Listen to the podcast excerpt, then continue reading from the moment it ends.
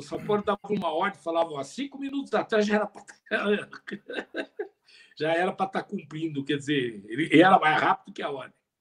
Boa noite. É, está no ar a live do canal do blog Sou Santista com o presidente José Carlos Pérez do Santos Futebol Clube. Boa noite, presidente. Agradamos, agradecemos a sua presença. Eu que agradeço a oportunidade. Espero responder todas as perguntas, né? O máximo possível. Estou à disposição de vocês sempre. Vamos lá, Ian. Faz só uma prévia do blog rapidinho. Presidente, o nosso blog, apesar dele ter surgido é, logo no, no início da sua gestão, esse blog ele pertence a pessoas que já vêm debatendo sobre o clube há bastante tempo.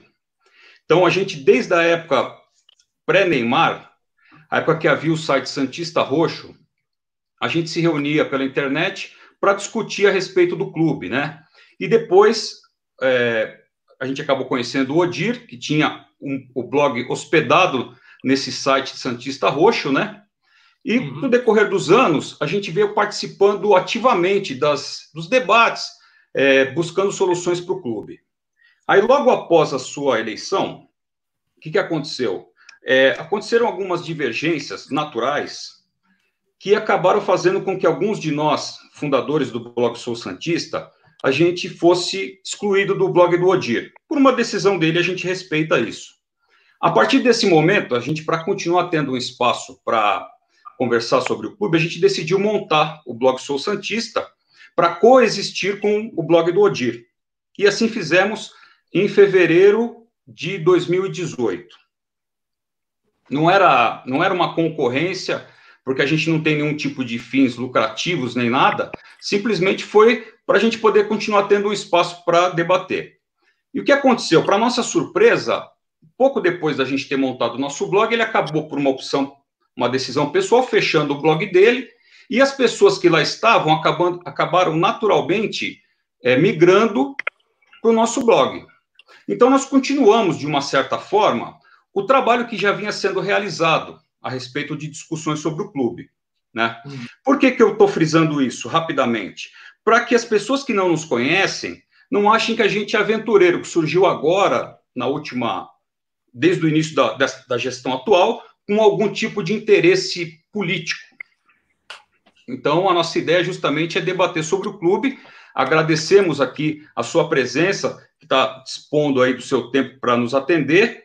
E a gente separou algumas perguntas, alguns assuntos, que são aqueles que o pessoal no nosso blog debate, querem saber a respeito do clube. E ninguém melhor do que o presidente para muitas vezes dar a sua opinião de uma pessoa lá de dentro, da autoridade principal do clube, do representante do clube, né? Então, a gente, mais uma vez, quer agradecer a presença do senhor nesse, nessa live, que é a primeira live do Blog Sou Santista. Olha, uh, só falando um pouquinho de, de mim, também, eh, já também você falou, e eu até aprecio, e não sabia dessa história, eu estou mais confortável ainda sabendo que uma, era um grupo que vieram para você, pessoas do bem, e a gente critica, é do ser humano, a gente critica às vezes, aquilo que a gente não está dentro para saber como é na prática, né? Certo. Mas respeitamos, eu tenho aproveitado. Vocês não sabem, mas eu entro muito no, no, no, vosso blog também do. Sempre falo com o Wagner, quer dizer, eu sempre estou interessado em ajudar. Para quem não sabe, é, eu sou responsável pelo projeto da, da, que trouxe seis títulos brasileiros para o Santos. Foi na hora certa, foram 10 anos de trabalho, mas na hora certinha, quando a gente trouxe é, algumas é, figuras da CBF junto e algumas também da federação, etc., e dos clubes, é, porque até então havia uma resistência muito certo. grande. Aí nós conseguimos João Avelange e tudo, e fizemos um trabalho muito mais político do que né, a gente fez ah, fizemos um, um caderno com todas as nossas observações sobre o campeonato. Isso demorou muito tempo. Começou com um pesquisador e há dois anos da, da, da, de, de, fazer o da gente conseguir é, aprovar com o João Avelange, a, com, com o presidente Ricardo Terra Teixeira, é, e conseguimos de uma maneira até melhor do que a gente esperava, porque foram surgindo oportunidades, a gente foi aprimorando e conseguimos aí seis títulos brasileiros ranqueados, né? É, nós fizemos um livro, na última página vem o ranqueamento da CBF. O Santos hoje tem oito títulos brasileiros oficiais e não teria, não estou dizendo que é mérito da gente, é trabalho. Muita gente participou mandando material, tudo, é, todo mundo é protagonista disso, mas é, a parte política foi muito, muito valiosa e, e a gente conseguiu é, apoio até de quem a gente não esperava. Né? Muito São Paulo, que não era interessado, apoiou no fim. É, no Rio de Janeiro, era uma, uma mulher, era presidente do Flamengo, também ela veio apoiar também. Essa história não pode, que era a Patrícia, não pode ser jogado pela janela. Né? É, nós tivemos apoio do Vasco da Gama, formal. Né? O presidente pessoalmente foi lá para dizer: não, porra, eu participei do campeonato. Roberto Dinamite também apareceu, quer dizer, aquelas figuras todas. Então foi na hora certa, porque se fosse não na gestão do Ricardo Teixeira, mas na, na seguinte, por exemplo, teríamos dificuldades que você não tem noção. Não teríamos, é, seriam títulos perdidos. Ah, foi isso, não valeu. Eles quer, queriam, de qualquer maneira, comparar Copa Brasil com Taça Brasil. Sim. Copa Brasil é uma competição que hoje paga um grande prêmio, mas é mata-mata e também não tem. Já a Taça Brasil era única, era a única competição nacional, de 59 a 70, só para esclarecer, claro. né? E sempre colaborando com o clube, o Zé Roberto, que teve uma passagem excelente no Santos, eu que trouxe o Zé Roberto. Então, tem algumas passagens no clube é, em que nós trabalhamos bastante pelo bem do clube. Então, eu, eu também vim da arquibancada, também vim dos blocos, eu era crítico, eu falava, puta, eu era corneta pra caramba. Também eu cornetava. A vida é isso, gente. A vida é, é conteúdo. Hoje você está criticando, amanhã Exatamente. você como presidente, você vai ver que nem tudo que você acha que é fácil é fácil. O futebol é, é fácil de tocar. O problema são as variantes.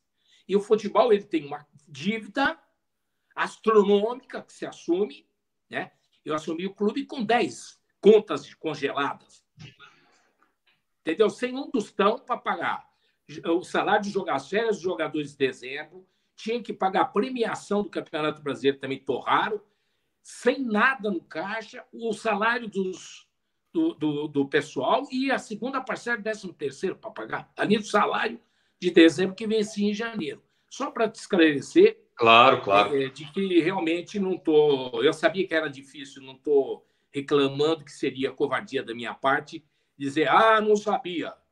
O que eu não sabia é que estava tão fundo como estava. Muita coisa avançou, mas vamos aí na entrevista a gente vai. Presidente, falando dessa época que o senhor assumiu o clube, é uma das perguntas que a gente deixou separado aqui, que eu gostaria de fazer para o senhor, que é o seguinte: é, a gente fez um levantamento recentemente e a gente viu que na eleição de 2014, o senhor é, e o Rolo tiveram uma quantidade de votos expressiva.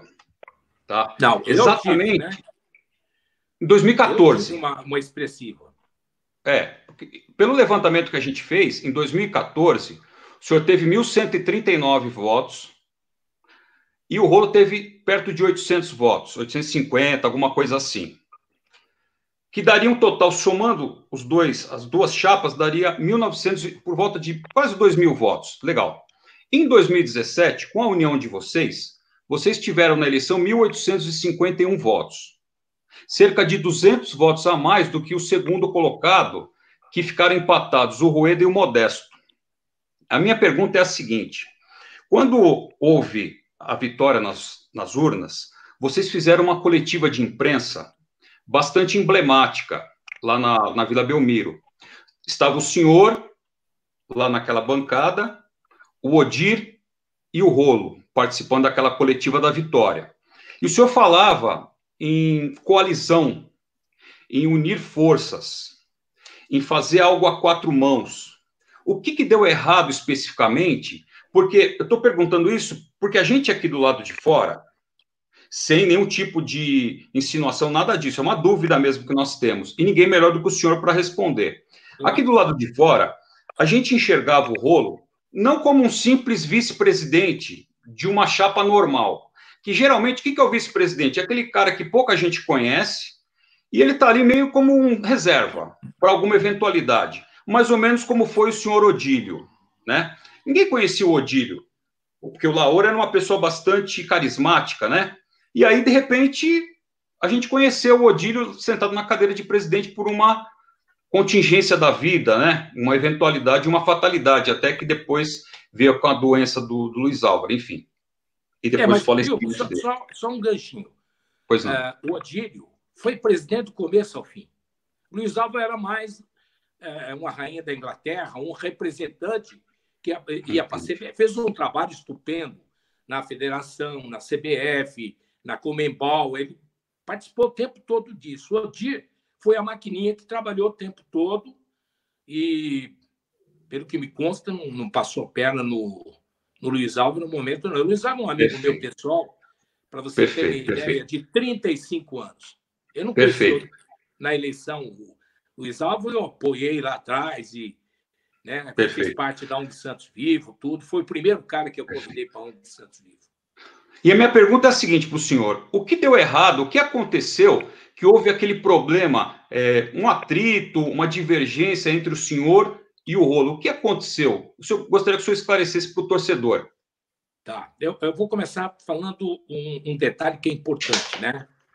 É, o vice-presidente de todos os clubes, o São Paulo está aí, né?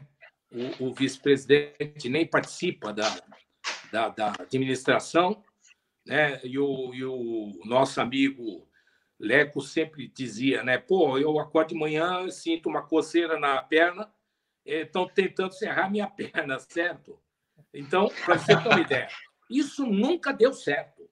Vice-presidente nunca deu certo. E o que é um vice-presidente? O vice-presidente ele é eleito primeiro para colaborar, né? para como fez o Otílio, colaborou bastante com o Luiz Álvaro, ele ficava na vila o, o tempo todo e dava tempo para o Luiz Álvaro gerenciar as coisas. E então, é, a questão do vice já é complicada. Quando certo. a gente subiu, nós tínhamos cerca de 937 funcionários, se eu não me engano. Houve um corte muito grande. E, obviamente, o Orlando tem, tinha a turma dele. Nós colocamos a turma dele. Né? Viu lá, foi o grande erro que eu cometi. Hoje nós não temos nenhum cargo de favor. Ou Ótimo. quem trabalhou eleição não trabalhou eleição. Nós tiramos todos, todos. Você pode ir lá. Hoje é profissional 100%. Nunca na história do clube aconteceu isso. Então Muito você bom. pega um cara marketing, comunicação, é o Frazão. É ele que decide. O Frazão vem e fala, Pérez, ó, é isso, isso, isso. Eu apoio. Se for bom, eu apoio. Se não for bom, eu veto é, sem tá nenhum autoritarismo, mas uma vivência de um velho de 71 anos. Pessoa então, experiente. Só, só, é, só uma, é uma experiência. No Santos eu estou 40. Você tem uma tá ideia. Tá ótimo. Tá ótimo. Só, inteiro do Santos, só um parênteses, só, só, um Oi? parênteses, por favor. Só um parênteses. É, o senhor disse que no início da gestão é, foram contratadas várias pessoas que era mais ligada ao rolo. É uma, cerca de umas 27 pessoas. Isso. E, e, essas pessoas foram todas demitidas, é isso? Todas, sem nenhuma exceção. Todas. Aliás, e, não só elas. E eram cargos. Um quadro, uh, era 383, houve um aumento pelo novo projeto da base, né? E, e, também a gente criou é, algumas, algumas áreas de captação, mercado internacional, alguma coisa a gente criou e que foi para 400, 403. Nós temos nosso número de funcionários, posso abrir a folha e te mostrar o número de funcionários que eu posso te mostrar. Hoje Não, só para vocês entenderem o que é difícil. Quando você demite cerca de 400, se arruma, sabe quanto na cidade? 1.600, no mínimo, de 1.600 a 2.000 adversários. É isso que surgiu. Sim, sim. E Sim. outros que foram lá pedir, né? É, os mais diversos lá, ah, você arruma um pouquinho aí, eu preciso trabalhar. Não falou um pouquinho, mas você me arruma um trabalho, eu preciso... Aí você fala para o conselheiro, não dá, cara. Você, ou Presidente. que dá um conselheiro. E aí é, vira uma, uma coisa raivosa em cima de você. E eu te falo isso, não estou me queixando, não. Sim, sim. Mas é a verdade. É a verdade. Uma e hoje dúvida, são presidente. funcionários, presidente? Oi? Hoje são quantos funcionários? Até outro dia era 383 na folha completa, né? não tinha nada fora. É, hoje deve estar por uma, uma, Cresceu aí uns 20, mais ou menos, que foi é, é, na base que a gente mudou a base, colocou profissionais né, de captação, profissionais também da parte de, de, de, de mercado também, o analista de mercado, série, uma série de funcionários aí certo. que a gente melhorou a estrutura e ela para que ela dê resultado. Sempre. Inclu, incluindo os PJs, presidente, esse, esse montante de profissionais. A PJ nós acabamos praticamente com tudo. Perfeito. Tudo. Todo mundo passou a ser funcionário. Está dentro desse contingente e também esse aumento, em parte, é isso. Né? A gente ainda tem alguns é, PJ que a gente está terminando, deve ter uns três o Pio, máximo, três, quatro. O Pio, a live. A gente está terminando também, fizemos proposta. E é difícil, porque às vezes o funcionário ganha um X, né, ganha 3X, e quando ele vai para a CLT, ele ganha um X só, porque a empresa, a fatura, paga sobre 5%, 6% é, sobre o total do faturamento. E quando não é isso, quando não é a pessoa PJ, o cara entra, obrigado a recolher fundo de garantia. Tem uma série de coisas, né? Claro, de encargo. Tem uma série de coisas que ele é obrigado e o salário cai pela metade, mais ou menos, um pouco mais que a metade. E quando, tá quando o senhor assumiu, quantos eram o número de funcionários que o Modesto passou para o senhor? Era, ah, era mais de 900. Funcionário que eu falo, não só a CLT, mas os autônomos, tinha um monte de coisa que era impressionante. Entendeu? Não. Entendi. Presidente, uma então, pergunta. O, o, senhor pode afirmar hoje que, uh, basicamente, a quantidade de funcionários uh, é a metade do que quando o senhor assumiu, mais ou menos. Sem dúvida, sem dúvida. Mas eu, eu mostro, eu tenho folha da época, eu mostro para você. Eu tá mostro tá o número de terceiros, número. Era absurdo. Entendeu? Autônomo era uma caceta. A gente acabou com os autônomos, autônomos e fizemos virar tudo CLT. Até porque o clube precisa ser preservado e nós estamos pagando indenização até hoje. Né? Nós temos ainda indenizações é, de pessoas que entraram na justiça como autônomo e provando e testemunha, né? Infelizmente, isso aí. Aliás, alguns processos é, de, de, PJ têm o, o ex-presidente como testemunha. Certo. Presidente, uma pergunta. É, na, durante a, a sua campanha dessa última eleição, o senhor sempre enfatizou as pessoas que iriam ajudar o senhor no comitê gestor.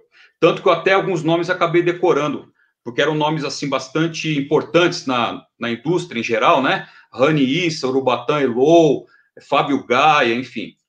E o que aconteceu? Depois do início da sua gestão, algum tempo depois, algumas pessoas acabaram se desligando. Até mesmo o Rueda, né, que o senhor gentilmente convidou ele para ajudar, para participar, ele acabou saindo. O senhor se sentiu traído por essas pessoas? O que é mais ou menos aconteceu que culminou na saída dessas pessoas meio que em bloco? Pelo menos a gente aqui do lado de fora, a é, gente é, não consegue se entender. Né? Pois não? Saiu, José, saiu três: José Carlos Oliveira, o Issa e o Rueda. Correto? O Urubatã está? Ah, e o Urubatã, quatro. Tem razão. Urubatã. Mas, é, na verdade, isso faz parte do, do jogo democrático e era, né, eu vou te dar um exemplo. O Batão é um mega empresário. Certo. É um presidente de, de uma grande empresa, acostumado a mandar. Né? E, e, infelizmente, o futebol é presidente. O presidente responde por tudo. Tudo. Claro. Tudo. Errou, claro. presidente. Aí o, o, cara do futebol contrata um cara errado. Quem é o errado? O presidente, porra. Como é que ele não viu isso? Então, é, você atua muito mais no executivo e, às vezes, as pessoas assumem e acham que, que tem que mandar também e começa a entrar nas áreas. Como eu estava criando uma área profissional, tudo que eu não queria na vida é que entrasse, porque eu também não entro. Eu acho que certo. confia ou não confia. Você contrata um profissional, ele tem que ter honra, trabalhar direito. É óbvio que tem vários sistemas que a gente fica é, verificando se não tem nenhuma algo suspeito ou coisa que o valha, mas é, não deu certo por isso. São pessoas que queriam mandar também, e não dá para ter cinco, seis, nove presidentes. Tá certo. Ter um, tá, um tá certo. Agora, Perfeito. obviamente, é, com o tempo, nós estamos aprendendo também a levar tudo para o CD, é, para o CG. Hoje, o comitê gestor resolve. Eles não são vaquinha de presépio, não. Eles resolvem, tem uns que se opõem. Isso tudo vai em ata. A ata é disponibilizada na, na, na, por Conselho Deliberativo, como manda a regra, né? E muita coisa a gente manda para o portal da transparência que a gente criou. Infelizmente, nem todo mundo tem tempo para dar uma olhada lá o que está acontecendo. Tá certo. O senhor acha que o, o estatuto do clube, do jeito que ele está hoje, com essa obrigatoriedade do comitê gestor, ele acaba criando essas situações é, de eventuais conflitos, atritos, por quê? O presidente é quem dá a cara, é quem o sócio vota, é quem ganha a eleição, e depois, sem a gente, vamos dizer, inesperadamente ou sem a gente saber, tem pessoas lá querendo também dirigir o clube que o sócio muitas vezes não sabe nem quem é, por uma obrigatoriedade do estatuto. Será que não é isso que também acaba é, é atrapalhando isso. um pouco? Não, isso atrapalha muito. Então, eu acho que o comitê gestor, o, o que está hoje, o comitê gestor, são pessoas é, mais compreensivas, a gente conversa, debate. A única coisa que o presidente tem é que ele pode vetar, só isso. Os caras podem entrar, opa, isso não passa, porque é lesivo ao clube. É a única força que você tem. Né? É, contrato superior a 100 mil reais. Você não pode. Tem que ter assinatura de alguém. Contrato menos 100 mil, também alguém tem que assinar junto, alguém do serviço. Então, isso tira muito aquela. Olha, você tem que trabalhar muito, mas você tem que mandar pouco. Isso é muito difícil, porque como é que você é, executa o teu trabalho, como é que você consegue imprimir é, todo aquilo que a gente prometeu e, e, e a gente tem muita dificuldade. Né? Mas eu, eu digo um conselho de administração com esse pessoal seria ótimo. O conselho de administração é aquele. Você vai contratar jogador superior a X, você leva para eles. Ó, tem aqui, o que vocês acham? Ah, não dá, tá caro. Aí você desiste no contrato. Só que na hora que a torcida cobra, eles também têm que vir junto. Conselho de administração. Então, funciona bem, só para decisório e mais nada. Né? Mas, e com o tempo, também é uma ligação de funcionários com os caras do comitê gestor também que às vezes vai lá e fala o que não deve, todo esse tipo de coisa que, que, que você fica é, chateado. Né? Por isso que eu falo, quem assumir o clube 2021 tem que estar preparado. É, houve uma, uma tentativa de se fazer uma alteração na, no estatuto do clube, que inclusive remunera presidente. Eu acho que tem que remunerar mesmo. Não precisa ganhar uma fortuna. Né? É limitado a, a 70% que ganha o governador, vai, que ganha 20 mil, 30 mil reais. Aí dá uns 21, 22 mil reais. O cara já paga as contas dele. Né? Agora, eles não quiseram aprovar por isso, na minha ótica, e acabou deixando passar coisas. Se tivesse falado comigo, falei, então deixa de fora. Mas tem coisas importantes no clube que tem que ser resolvida. Questão do comitê gestor, que passa para ser um comitê, um, um, um conselho de administração, com a prerrogativa de, das grandes decisões, mas não decisão de pequenas, né? Decisões grandes. Comprar material de escritório, essas coisas é um absurdo, Isso, né? É, não, uma série de coisas, né? É, hoje nós temos um sistema chamado Proteus. O sistema, o funcionário, se ele precisa de material, ele coloca no sistema. Há duas avaliações e ainda passa para o financeiro para dar ok ou não. Então, acabou a farra das compras. Legal. Para você ter uma ideia, nós tínhamos um administrativo que custava cerca de 65, 70 milhões ano. Hoje, custa 23 milhões ano. Isso está no balanço. Está na, na, na nossa explicação sobre 2019, para você ver o tanto que as coisas evoluíram. Agora, precisa continuar evoluindo. A gente não vê nem. Eu digo para eles, para o meu pessoal, eh, a turma do a profissional, eu digo para eles, gente, nós não fizemos nem 10% que tem que fazer. É muita coisa.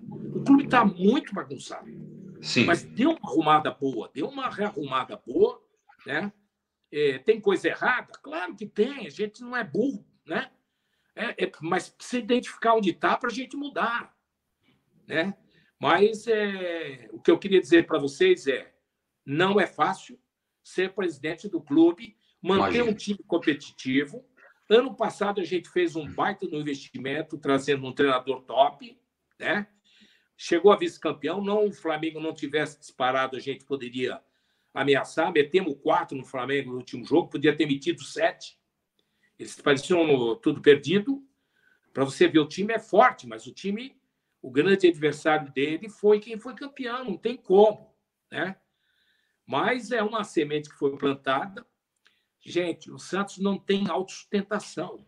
Não tem autossustentação. Eu falo isso desde o começo, toda a minha entrevista. O Santos gasta oito, gasta, aliás, ganha oito, gasta dez, doze. E não teria que reduzir a despesa, presidente? Agora, o que, o que nós precisamos é a gente sentar, com, né? ouvir vocês também, que fazem parte de uma opinião pública do bem, dizer, gente, vocês aguentam o pau? Se a gente botar molecada e mais um ou dois aí no meio, vocês aguentam? Cinco anos. Nós não vamos dever mais nada.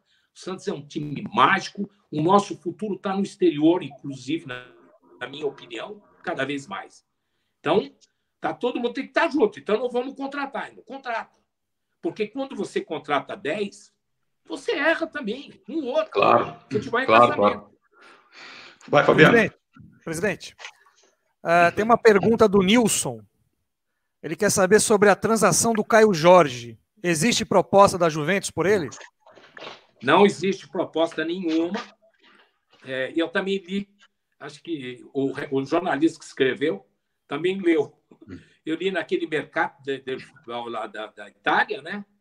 E, e lá está lá que havia um grande interesse da Juventus em dois jogadores, Soteudo e Caio Jorge. Só que não chegou para a gente. Aí um jornalista italiano disse: não, foi oferecido 18 milhões de euros. Nunca chegou para a gente 18 milhões. E Eu qual é a multa dele? Pelo Caio Jorge. Qual é a é. multa do, do Caio hoje? 100 milhões de euros. Soteudo, 100 milhões de euros. Certo. Perfeito. Presidente, voltando a falar desse assunto de tecnologia, de inovação, de modernidade, é, o que acontece que o voto à distância é tão difícil de sair do papel no clube. Ainda mais com essa pandemia, onde as pessoas trabalham em home office, é, a tecnologia, mais do que nunca, ela, ela se faz necessária, não é? Até mesmo para proteger a saúde das pessoas, enfim. A gente não vê a coisa andar. O que está acontecendo? A gente ouve algumas histórias, algumas histórias não, não mas falar, algumas, alguns relatos. Eu vou falar a verdade. Eu gosto pois de jogar não. sempre com a verdade. Por favor. A verdade é a seguinte: em 2018, é, era uma das nossas promessas é, de fazer o voto à distância. Certo. Então, eu peguei o, um assessor para tecnologia, que era o Barbieri, ele fez um levantamento com sete empresas. Nós fizemos um trabalho refinado com as sete empresas, apresentamos o formato do Santos, que é um time que tem uma torcida muito pulverizada. Chegamos a um, um cenário que, com voto à distância, teríamos aí a possibilidade de chegar aí a 100 mil votos, por exemplo. A possibilidade de dizer que chegaria, mas 100 mil sócios. Possibilidade, porque as pessoas querem participar da vida do clube. Tem gente, ah, nós não perdemos sócio agora. Todo o Corinthians perdeu, o Palmeiras perdeu, o Flamengo perdeu quase metade. E a certo. gente aumentou, aumentou ainda uns 20% de sócio, porque a gente fez promoção e tudo, mas está todo mundo aguentando vivo. Por quê? Porque existe o direito ao voto, que é um direito sagrado. O torcedor quer participar, né? É, é, o, então, é o cadastro, presidente? Pegamos... Oi? É o cadastro, o grande vilão do voto à distância é o cadastro não, mesmo, não como é fala? O cadastro está limpinho, limpinho. Também uh, convido vocês um dia para ir na vila para a gente tirar um relatório do cadastro, você ver como é que está o cadastro. Acabou, não tem mais sem CPF. Tinha 5 mil, 6 mil sem CPF. Nós tiramos tudo. Tiramos, descobrimos sócio de 1900. Parece é. brincadeira. Mas os é. 1.500, 2.000 sócios era, de, era tudo remido, não pagava mensalidade. Foi aí é. que a gente achou o fio da, da, da meada, né? Da meada. E aí, na sua Vai. idade e tudo. Hoje ele está muito bom, está com segurança boa e, e, e, tem que ser homologado pelo Conselho Deliberativo, né? um pessoal que possa homologar. E, e o que eles falam? O que eles falam, presidente, para a coisa não andar? Qual que é a justificativa? Aí, deixa, deixa, só terminar o voto à distância. O voto à Por distância, favor. nós chegamos a três empresas que poderia ter o perfil e apenas uma aceitou, e ainda aceitou, e para mim era a melhor de todas, ela, ela, ele aceitou na, na condição. Primeiro, a gente não ia utilizar uma vez a cada três anos. Eu queria fazer enquete, queria fazer referendo, é, consulta aos claro. sócios. Abrir para o sócio, ele vai lá e vota. Eu não quero contratar o Coeva. Não teríamos Perfeito. contratado o Coeva. Infelizmente, né, a gente não tem esse canal. Alguns manda e-mail, opa, uma boa, vai. Outros não, não, não desejaria. A gente teria pelo menos a maioria junto, de forma democrática, respeitosa, com aquele Perfeito. que paga e não tem clube social. Perfeito. Essa é a grande verdade. E o... Só tem direito a meio. Aí nós escolhemos, chegamos a uma empresa. Passou certo. pelo comitê gestor, gestor tudo. essa, essa empresa nós... é Electio? Isso, Electio. Aí nós pegamos, que já faz você pegar o, o se você pegar o portfólio, você vai ver as empresas que eles fazem. E ele se propôs a fazer para o Santos, porque não tinha o futebol e ele tinha interesse em entrar. Muito bem. É, levamos, pedimos ao conselho, o conselho marcou um dia, nós fomos apresentar, e o rapaz, que eu não me lembro, Luiz, se eu não me engano, era o cara do da Electro. Ele foi lá e fez uma apresentação. É, em alguns momentos foi desrespeitado. Tipo, como é? Vocês garantem é, se der um furo no meio, 200 milhões de multa, se garante pagar? Tipo da coisa. Cheque em branco, não foi isso? Cheque em branco? É, é. Ah, e o cheque branco, tem razão. Tem um que era um cheque branco, outro era 200 milhões, outro era 100. Então, infelizmente, é, chegou um momento que é de jogar toalha, cara. Mas aí um deles, comandado por uns 15 ou 20 do CD, que são terríveis, ele foi lá na frente e falou: o Pérez não pode fazer esse projeto, que a gente ia fazer em 60 dias. Porque já existe o sistema. Seria adaptado para o Santos, nas características claro. do Santos. Então, o sujeito, o sujeito foi lá, não, ele não pode fazer porque ele é suspeito. Aí dá certo e ele vai concorrer de novo. Olha só a mentalidade, meu. Aí eles votaram. O presidente do conselho botou em votação e se voltou pelo, para que entregasse o sistema para o Conselho Deliberativo, para o presidente do CD, o que nós fizemos, entregamos uma pasta com todos certo. os contatos, e de cara excluir o elétrico. Ela é suspeita, porque ia fazer por Pérez é suspeita. Bom, tudo bem. Tirou o cara, tinha outras quatro para escolher, nunca mais falaram. Mas está lá com o presidente do CD para fazer o voto à distância. Não depende do executivo em nada, tanto que eu sempre coloquei à disposição, se né, o valor teria que pagar, eu aprovava pelo executivo, para eles não terem problema, problema nada, mas eles teriam que, que fazer o desenvolvimento e não perder tempo. Você não imagina o que tem cara que manda e-mail para mim, dizendo: oh, eu sou sócio, mas não quero ser. Aliás, sou torcedor, não quero ser sócio. E às vezes eu pergunto para o cara, mas por que você não quer? Ele fala: porque eu não tenho direito a voto. Eu só entraria para ter direito a voto para escolher o meu governante. Né? E não claro, ficar com presidente. dúvida. Então é isso aí. Que... Presidente. Pois não. Está me escutando? Não, estou escutando. Está me escutando? Então, é... tô. tô. Só que... Não, eu vou passar para o Fabiano e tu pergunta. Fala para ele, Fabiano, que eu vou passar a pergunta para tu e tu é, fala para ele. O áudio do Dias não está muito bom, presidente, então ele vai passar a pergunta para o Fabiano. Mas eu gostaria, enquanto isso. Ou para tu, eu gostaria... Vai, Dias. Então, é só perguntar é, que o Inter, o Grêmio e, e, o Bahia, eles têm um. Eles já têm umas empresas que fazem o voto à distância. Por que, que o Santos não pegou essa, essas empresas? Além disso, pergunta qual é o problema de fazer auditoria que o CD já tem também. Não, auditoria está livre. Aliás, tem auditoria a hora que vocês quiserem. É, a auditoria é fazer um pedido. Já tem auditoria independente, né? que faz a auditoria do clube, tem o Conselho Fiscal, que faz uma, uma um trabalho mais político do que prático, mas tem tudo. Tem, é, a gente está à disposição. Nós não, não, fomos, nós não fomos contrários em nenhum momento. Uh, o que aconteceu é que eles pediram, vieram trazer uma empresa, né? Eles vieram, até o cara é candidato a presidente, veio trazer uma, uma empresa que, que eu teria que aprovar, quase 200 mil reais, para fazer, para a empresa ir lá e fazer um trabalho que a gente estava fazendo.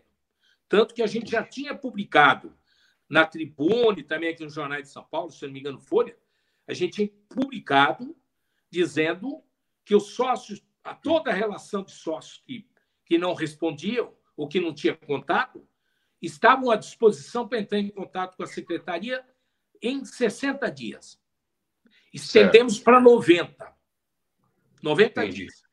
Aí, ao termo, antes de terminar, faltava uns 20 dias para terminar, eles vieram com essa empresa.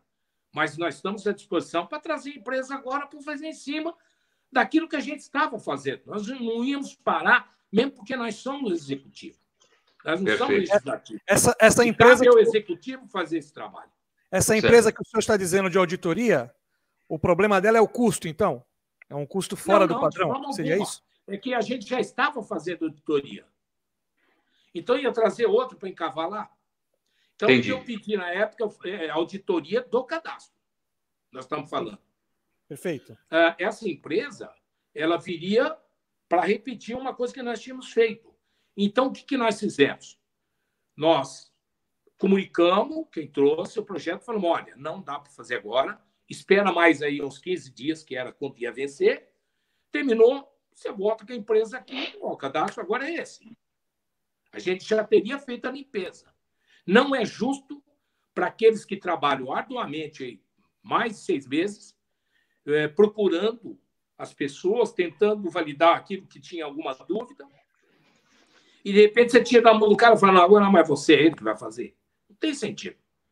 É, o Santos da bagunça já foi. Hoje não tem mais bagunça. Eu Entendi. te dou a minha palavra. Hoje não tem bagunça. É Presidente. pau, é pau, pedra é pedra.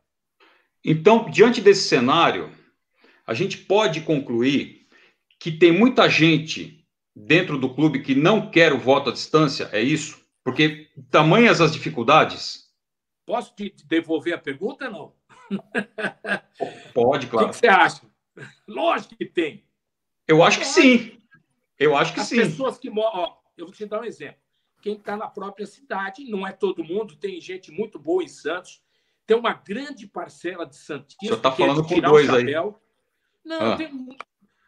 É, dá para você tirar. Olha, o número de pessoas é, que, que, que, que, são do bem é impressionante. No CD também. Tenho certeza. A maior disso. parcela, a grande parcela, é de gente do bem da cidade, do que quer discutir as coisas, quer colaborar. Né? Agora, tem as pessoas que falam, pô, por que, que o cara mora em Manaus e vai votar? Nem eu, que vou no clube votar. O outro fala, ah, porque Cara, não tem sentido. Não tem sentido. O cara que mora em Santos, acabei, ó, fui lá e expliquei isso. Né? Inclusive no dia da apresentação do voto à distância, dizendo um, um sócio está doente em casa, resfriado, que não pode nem sair. Ele vota? Não vai votar. Se tem um voto à distância, ele vai lá, faz o login, senha, vota e acabou. Lógico. Né? Ah, Sem dúvida. Um, um perigo do cara dar o login e a senha dele para outras pessoas. Eu não acredito que isso vai acontecer, mas mesmo que acontecesse, hoje também tem o perigo. O cara que vai votar, o nego é amigo dele, ó, vai lá e vota no fulano tal, vota no fulano tal. Isso também acontece, voto manipulado. O senhor, mas o senhor é, é um direito, né? Eu, como cidadão, eu nunca passei meu voto para ninguém. Eu, é, nisso eu sou já. É, mesmo porque isso é, é até crime, né? É de é, falsidade é, ideológica. É, é, é, uma coisa. É, falsa ideologia, inclusive, tem, é impressionante, né? Isso acontecer. Então, não é, é. Ó, voltar a dizer, o voto à distância é tão importante que aumenta a base de sócio, tira o Santos dessa 20, 30 mil sócios, é. certo? Bota o Santos no patamar muito maior, não é isso? Dá oportunidade para os sócios de outras cidades votarem, mas também dá oportunidade do próprio Santista em Santos votar, somente agora na pandemia. O cara não sai de casa e com, cer com certeza, com certeza. Presidente, inclusive a gente costuma dizer no blog, a, fazendo no blog a seguinte observação. É, essas pessoas que falam de cadastro para justificar a não implementação do voto à distância, a gente costuma falar o seguinte: se essas pessoas estivessem preocupadas com segurança nas votações, elas estariam falando em biometria para os sócios. Sim. Cadastro biométrico. Porque hoje, às vezes que eu fui votar, eu sou sócio desde 2009. Às vezes que eu fui votar, se eu fosse com uma Xerox da minha habilitação dentro do plástico, apresentar lá com outro nome de outro sócio, o cara não ia ter um perito para certificar a autenticidade do meu RG. Primeira é coisa, não ia ter perito algum. Então, se o cadastro não serve para o voto à distância, o mesmo cadastro não serve para o voto é, presencial. E que negócio é esse de segurança se ninguém fala em biometria? Não é interessante isso? Não é engraçado? As pessoas só olham um lado da história, mas o outro lado ninguém fala. É, é perfeito o que você falou, cara. É perfeito. E outra coisa, se o Conselho Deliberativo não acredita no cadastro, que vem e faz, homologue. Faz homologação. Pega por amostragem, traz uma empresa só para fazer. Só para fazer a, a questão da, da homologação. Pronto. É. Não Presidente. trazer uma empresa para intervir no cadastro. Isso não, não. Presidente. Quer dizer, eu, eu serviu para ter dúvidas sobre mim, mas não serviu para ter dúvidas sobre quem trouxe a empresa. É a mesma coisa. Verdade. Vale para os dois lados. Presidente, uh, sobre a, ainda sobre a questão da empresa que foi apresentada, que foi a Electio, uh, o senhor não acha que teria muito menos resistência do Conselho Deliberativo se fosse apresentada uma empresa com expertise comprovada? Por exemplo, os, os prestadores de serviço do Grêmio, do Inter, do Bahia, que são clubes que já têm a votação à distância uh, de forma efetiva e com sucesso. O senhor, o senhor não acha que seria mais simples apresentar essas empresas? Ué, mas nossa, algum tipo de problema como custo, basta, por exemplo, alguma coisa assim? Mas não basta você apresentar a empresa, precisa querer fazer. Né? E, e há conflito. O, o, Internacional acha que uma outra empresa usando o sistema dele é conflito. Porque o cara tem acesso no cadastro do, dele e, e, e acesso no cadastro da, da, outra empresa. Foi procurado, sim. Né? O Grêmio é a mesma coisa pode ver que não é a mesma empresa que faz os dois, porque tem, eles acham que é um conflito de interesse. Né? O Bahia não conhece o sistema, mas sei que também foi consultado. É, a gente não foi, foi lá e primeiro nós fizemos inúmeras reuniões para discutir o formato que a gente faria o voto à distância. Todo mundo sabe que eu sou de banco, sou de mercado financeiro, mas também dirigi é, tecnologia, também fui responsável por tecnologia. Inclusive, quando eu parei de, de trabalhar, de trabalhar no banco, né, me aposentei, eu fui trabalhar com tecnologia com uma empresa que eu montei depois, que era a Global Serve. E ela fazia o quê? Fazia exatamente tecnologia. Então a gente Perfeito. tinha grandes clientes o, o Dias tem uma pergunta. Pode falar, Dias. Então, presidente, é, quando o senhor ganhou a eleição, uma das primeiras medidas que o senhor tomou foi montar o Santos Business Center em São Paulo, já que lá é a capital, né? E o senhor fala que é o centro de tudo. É... Passado 28 meses, não conseguimos um patrocínio master. O que, que o senhor acha? Não, patrocínio master, assim, primeiro ano impeachment.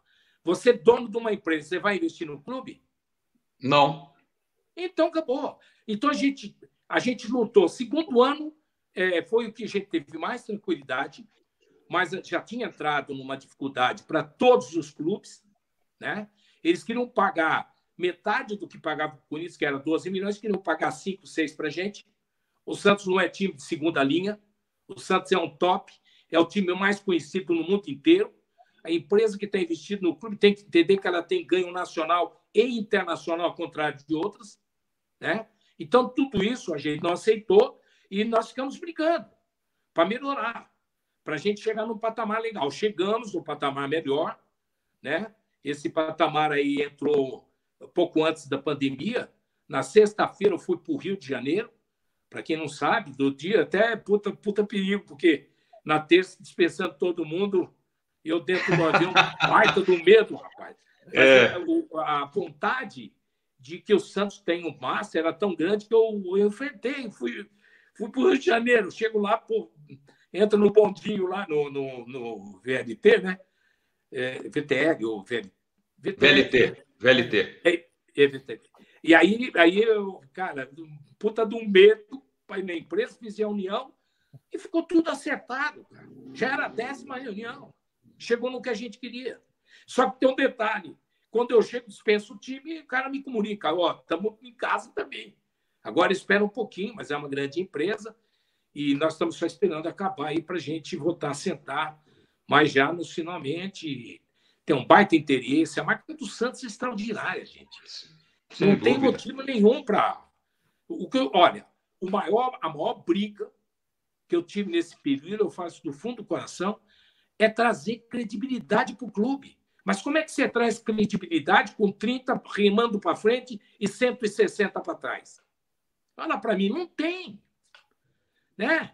É, nós temos aí a questão do estádio, que também está bem encaminhada. Mas, porra, aí você vai falar com o cara, vai lá, pô, mas teu conselho vai deixar passar isso? Pô, mas lá, é, a gente vai arrumar encrenca. Presidente. Entendeu, não? Presidente, Entendi. pegando esse gancho que o senhor falou sobre a relevância da marca Santos a nível mundial, é, nos contratos a nível nacional de TV, Corinthians e Flamengo sempre gritam para ganhar mais. É, nesse novo contrato, é, no modelo internacional que está sendo feito, o Santos não deveria gritar também para ganhar mais? Porque não é o tem time, menor dúvida. É o time Mas com a maior torcida no mundo, a nível Brasil. Tem dúvida alguma. Mas a gente tem que pensar uma coisa que é importante. É, eu participei do G4 Aliança Paulista, fui dos que ajudou a fundar, que eram os quatro grandes de São Paulo. O Corinthians não ganhava um centavo mais do que a gente. O Palmeiras não ganhava um centavo. O São Paulo não ganhava um centavo mais. Todo mundo ganhava tudo. Igual. Igualmente. Brahma, Coca-Cola, Tec Bond, uma porrada de empresas que patrocinou o clube. Né? A Kaiser. É, essas empresas todas o dinheiro que entrava era em partes exatamente iguais. Então a gente sempre defendeu a igualdade. Porque se há time que se julga mais porque tem mais torcida, nós nos julgamos muito mais que a gente não tem a grande torcida que eles têm, temos uma grande torcida. Mas nós temos também esse nosso lado internacional e nacional também. Para vocês terem uma ideia, o Ibope fez um trabalho, né? eu não sei se receberam, em que o Santos foi o segundo em arrecadação no Brasil. Segundo. Primeiro o Flamengo. E não ficou tão longe. Por quê? Porque soma as rendas domésticas com as rendas é, dos jogos que você faz fora de casa. O Santos bateu recorde contra o Flamengo, contra o Vasco, nós lotamos, contra o Corinthians, a gente lotou lá e lotou aqui no Paquembu. Né? Paquembu foi 51 mil pessoas, 51.600 pessoas. Então, o Santos foi o segundo colocado. Eu, quando brigo, você acha que eu não levo isso? Primeira coisa que eu mostro, né, na briga da Cota TV, etc., é dizer: ó, oh, o Santos é o segundo, tem que ganhar pelo ranking. E outra, o Santos é o segundo também, agora também em pesquisa do Ibope, aliás, um ranking criado pelo Ibope, e que uh, não me lembro se é Ibope ou a Pluri, não me lembro, e que o Santos é o segundo clube. Segundo clube em ranking, em pontuação do Campeonato Brasileiro, desde quando ele se tornou por pontos corridos. Então, o clube, cara, é, é, o clube é maravilhoso. A gente tem orgulho do Santos. A gente Sem só fica que a imprensa Sim. fica só pegando coisinha, deve na FIFA. O Palmeiras também deve na FIFA, gente. Agora, né? do Atlético Nacional. Agora, uma dívida do Atlético Nacional de 700 mil dólares. Os caras vêm encher o saco com isso no meio da pandemia. Você entendeu? Então, é, quem deve, paga. Mas tem momentos e momentos em que você pode pagar. Então, vamos com calma. E que a imprensa tem que respeitar o clube. Porra, o Santos não é um qualquer. Os caras. É, você vai aqui na imprensa de São Paulo, você vê que os caras falam do Corinthians, do São Paulo, do Palmeiras. Do Corinthians se leva um ano. Depois vem falar dos dois e o Santos é o último. E é um pedacinho.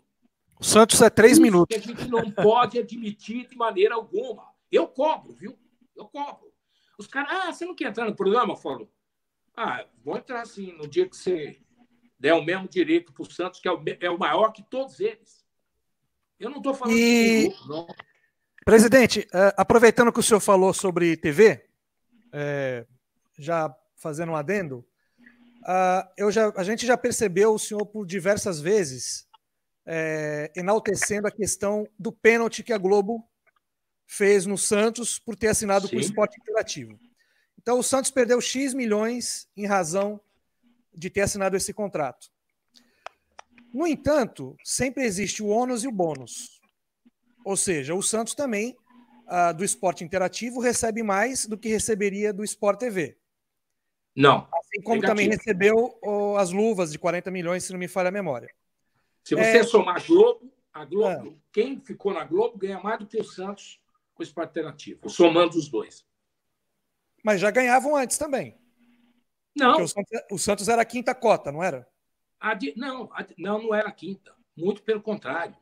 O Santos nunca foi quinta cota. O Santos foi terceiro e já chegou a ser a segunda. Não, sim, mas ah, no, no último É, a contrato. distribuição é pelo ranking. A distribuição é, é- é- hoje, eu só vou te explicar o contrato da Globo. É um bojo com, em que ele distribui 40% da renda. Em 19 foi 1 bilhão e 100, 40% sobre 1 bilhão e 100. Todos os clubes ganharam iguais. Todos. Sem nenhuma exceção. Isso no transparente. Não sei se ganha fora disso, mas lá é exatamente igual. É, um terço é o ranking, é o primeiro, segundo, terceiro. O prêmio vai, também tem 30% de distribuição de prêmios, que é para 16 clubes, do primeiro até o final. E depois tem o de transmissões. Ano passado nós tivemos 16 transmissões diretas. 16. O Corinthians teve menos que nós. Então, para você ver que não é bem aquilo que a gente é, tenta enxergar de que pô, é, também não somos vítimas. Se a gente tiver uma boa performance, eles não têm por onde correr. O a Globo não está interessada no Corinthians e no Flamengo. Ela está interessada no Ibope, que é onde ela fatura com outros, com outros clubes. Eu acho que até já teve isso. Hoje está mais difícil. O que, que E- aconteceu conosco? E Nós esse pênalti é de tivemos- quantos por cento? Ó, ó, na, na, nesse bojo, a gente recebe 52% de um vinteavos dele. 52%. Nós perdemos 48%. Lá no ranking, nós perdemos mais. O que a gente perde, lá nós perdemos sobre 500 milhões distribuídos por 16 times. eh, nós perdemos, para você ter uma ideia, nós, nós tivemos um prêmio de 31 milhões e 300, Flamengo de 32 milhões e 600, uma coisa assim. Era muito pequena a diferença. Na hora de receber, fomos comunicados que, de acordo com o que foi tratado, né, é, na passagem para o clube, em que tirou o Sport TV, nós caímos é, 500 milhões do bolo. Quer dizer, nós é, caímos. Nós, nós só participamos com 500 milhões. Então, ah, os 16 clubes. Então, a gente era 31,300, recebeu 17 milhões. 17 milhões. Absurdo. Você acha que eu poderia ficar certo? Eu tenho que meter a boca mesmo. Está errado. Houve um pênalti.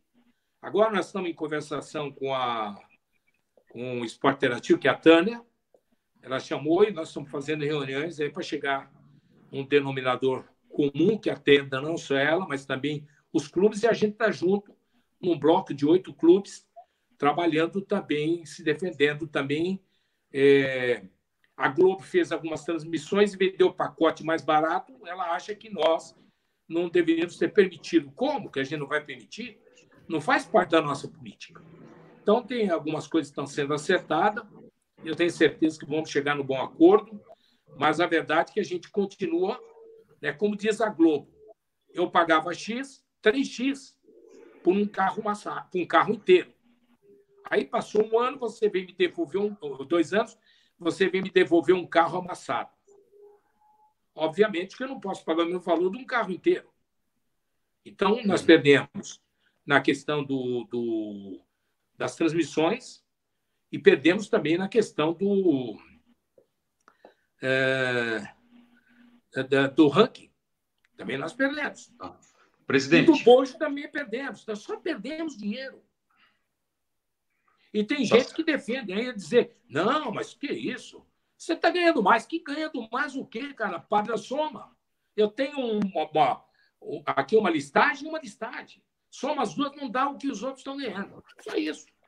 Presidente, é, como a gente está chegando próximo aí de uma hora de live, que foi o nosso compromisso com o senhor, de ser mais ou menos nesse tempo, tem algumas perguntas que a gente gostaria de fazer e procurar, assim, para a gente poder abranger o maior número ah. de assuntos, a gente fazer um bate-bola. Eu tenho, para começar, duas perguntas é, em uma, né? Primeiro é o seguinte: por, o senhor que vive o clube há 40 anos, por que, que um clube como o Atlético do Paraná ele vem, no decorrer dos últimos anos, se tornando um clube de ponta em termos de estrutura, CT estádio moderno, tendo eles menos torcida do que o Santos e tradição nem se fala. Essa é a primeira. Então, por que, que isso acontece, né? Segundo, na sua opinião, com essa experiência de 40 anos, por que que, via de regra, é, os nossos jogadores, em algum momento, acabam entrando em rota de colisão com o clube? E o que e é algo que a gente não vê com tanta frequência acontecendo nos rivais. Vou dar alguns exemplos rápidos. O Robinho, em 2005, fez greve para ir para o Real Madrid. O Diego parece que não quer ver o clube nem pintado de ouro. Ele fala, é respeitoso com o clube, mas não, não quer ver. Tá Neymar brigou. Ganso brigou. Lucas Lima brigou. Gabigol entrou em atrito, lá mostrou a tatuagem. Gustavo Henrique, Bruno mas Henrique. Depois que ele tinha saído já, né? É, mas assim, a gente não vê. Por, vou dar um exemplo, senhor. Pega o time do São Paulo. E tem lá o Hernanes, tem lá o Kaká. Eles não jogam em outros clubes. Aí o nosso Robinho, nossa cria, vai lá para o Atlético Mineiro. Aí o outro, aí o Neymar aparece com camisa de outro time. Então assim, eu não vejo, por exemplo, o vou colocar o, o desses jogadores do São Paulo, outros jogadores de outros times, é, sabe, Gabriel Jesus, por exemplo, vestindo a camisa de um arquirrival. Você não vê isso acontecer. E isso é uma coisa que, para o torcedor, é um pouco recorrente. Então, essas duas rapidinho, do Atlético do Paraná, e por que que, na mesma proporção que a gente tem os raios, a gente tem as brigas também com os jogadores. Por que que isso acontece? Talvez porque nós tenhamos os raios e eles não, né? Talvez é isso. É, a gente cria desde pequenininho no clube, nove anos. Chega uma hora que eles querem bater asa e quando quer, você não segura. O jogador é assim, via de regra, todos os times. Na tá. questão por que, que vai para o jornal todos esses casos, muito simples. É porque eles têm talvez uma melhor é, comunicação com a imprensa. Entendeu? Eles, eles têm, não adianta falar que não. São Paulo está lá puxando o cabelo, você não vê notícia ruim nenhuma. Certo? Quebrado, você não vê notícia ruim nenhuma. Por que é. será, né? Às vezes eu me pergunto por que será, cara de bobo. Ah, por que será, né? Que não fala e fala da gente. Primeiro que o Santos, é, na, na, minha ótica, tem uma torcida muito crítica. Isso é muito bom para o clube. Isso é saudável para o clube, né? E primeiro, então por esse motivo, por ter as características, talvez a imprensa também goste de colocar veneno porque é, ele tem quem do outro lado fala, né? Eu, eu, não, eu não considero a, o perfil da torcida do Santos é muito mais efervescente do que talvez o Corinthians um pouquinho próxima da gente, mas o resto não é tanto, né? As brigas no Palmeiras é mais interna do que externa, né? Mas a gente tem esse problema, a gente tem que detectar não. isso e tentar, com o tempo, resolver. Não sei de que maneira, eu só não vou deixar de ser honesto de maneira nenhuma. Portanto, tem que ser uma coisa que seja bom para um lado e bom para o outro. Os caras entendendo que o Santos é uma instituição é, muito grande e tem que ser respeitada. E não é Sem por aí que você vai ganhar os cliques, né? Sem Infelizmente, dúvida, a imprensa do Brasil é clique. É, tanto que tem hora que você fica decepcionado se olha na manchete, é um horror. Quando você não tem nada a ver. É. E o Atlético do Paraná, presidente? E o Atlético do Paraná? O Atlético do Paraná teve momentos difíceis. A torcida é bem menor. Ela compreendeu a situação do atleta, fez economia, até contou, aproveitou o cavalo laçado, aliás, perdão, o cavalo selado que passou na frente na Copa do Mundo. Nós não aproveitamos, em hipótese alguma. Ninguém teve a imaginação de correr atrás. É olha que a gente ficou rouco. Eu era um que estava do lado de vocês e metendo pau, mas a gente falava com razão. Pô, como é que deixa passar uma Copa do Mundo e não arruma um, um, um é, alguma coisa para o clube? Né? E não arrumou nada. O Santos não fez estádio, o não melhorou. Nós fizemos duas grandes reformas na Vila agora. Só agora. Mas passou 20 anos sem mexer. Limpamos, ela está mais bonita. Eu acho que vocês claro, foram nos jogos já, né? Sim, é sim, outra sim. coisa. Tem coisa que melhorar? Claro. O nosso estado tem mais de 100 anos. É a nossa meca. É por isso que nós pensamos no estádio na nossa meca. Muito bom. Podia ser uma pergunta, nada, presidente. Mas o local é sagrado. Muito bom. Vamos lá, Dias. Vai, Dias. Ô, presidente, é, uma pergunta aqui do grupo Sugestões. O pessoal perguntando por que a dificuldade nas renovações da, dos atletas de base e até mesmo do profissional, né? Foi o caso do Gustavo Henrique, do Bambu e também agora do Lucas Veríssimo, que está um impasse aí. Qual é o que, o que, o que acontece realmente? Olha, Gustavo Henrique, só para a turma entender, porque sempre uso esse exemplo. Gustavo Henrique, que nós ficamos negociando com ele um ano, quase um ano, um ano e três meses, negociando. Fazia proposta, não respondia. Proposta, não respondia. Proposta, não respondia. Nunca respondeu uma proposta. Aí eu, eu chamei ele na vila. Ele foi com o pai dele. Chegou lá e falou, presidente, eu acho que na hora de eu sair e tal, tal. Falei, cara, você vai para onde? Fica aqui, pô. Né? Aqui a gente vai arrumar um time para você jogar lá fora, logo, logo. O Santos é um time visto por todo mundo, é a melhor vitrine. Né? E ele me disse, olha, vai fechar a janela no dia 30 de, de julho do ano passado. Então, vou fazer um negócio. Se eu não arrumar time lá fora, eu, eu, eu sento para acertar o contrato. Agora te pergunto, ele sentou? Ele não sentou, ele não quis sentar. É uma prerrogativa que é lei Pelé. Os clubes estão frágeis. Tem clube que se desespera e paga três vezes mais. A gente ofereceu até mais do que podia, que poderia para segurar, não conseguimos segurar. Ele quis ir embora e foi. Esse é o primeiro ponto. E o segundo, que você me falou, foi do bambu. O bambu, nós temos uma. O bambu, o Atlético tem uma pendência conosco de 48 milhões de reais, que é a indenização que nós pedimos na CBF. Porque nós descobrimos que muito antes de, do período que ele poderia fazer o contrato, ele já tinha acertado com o Atlético. Tanto que ele me chamava para conversar e ele ficava tudo sem jeito, mas ah, vou ver, ah, sabe, não sabia o que falar. Então, se revelava que tinha alguma coisa por trás. Quando nós soubemos que era o Atlético, nós descobrimos por coxinha, por, por né, bastidores, nós entramos na FIFA, entramos na CBF, porque nós tínhamos o direito do segundo contrato. O, o clube, pela Lei Pelé, tem direito ao segundo contrato. E aí nós seguramos lá a transferência e ela só foi dada desde que quem pegasse o jogador teria que pagar a nossa indenização que nós queremos, que é 48 milhões de reais. Está lá, está na CBF.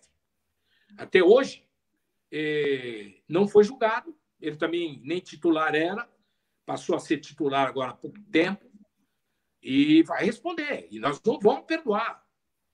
A gente vai cobrar porque nós tínhamos direito de segundo contrato. De tal maneira que também temos direito segundo contrato do Yuri Alberto. por lei. Também já comunicamos a CBF. Já fizemos a, a bloqueamos a transferência.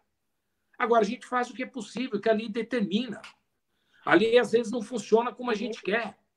Então nós estamos obrigados a aguardar que se resolva o problema lá na CBF. E agora o Yuri Alberto numa dificuldade grande para renovar. E estamos já conversando há muito tempo. Então, base. A base, contrato de renovação da base é complicado. O jogador hoje, e o Santos sempre tem jogadores que têm bastante projeção.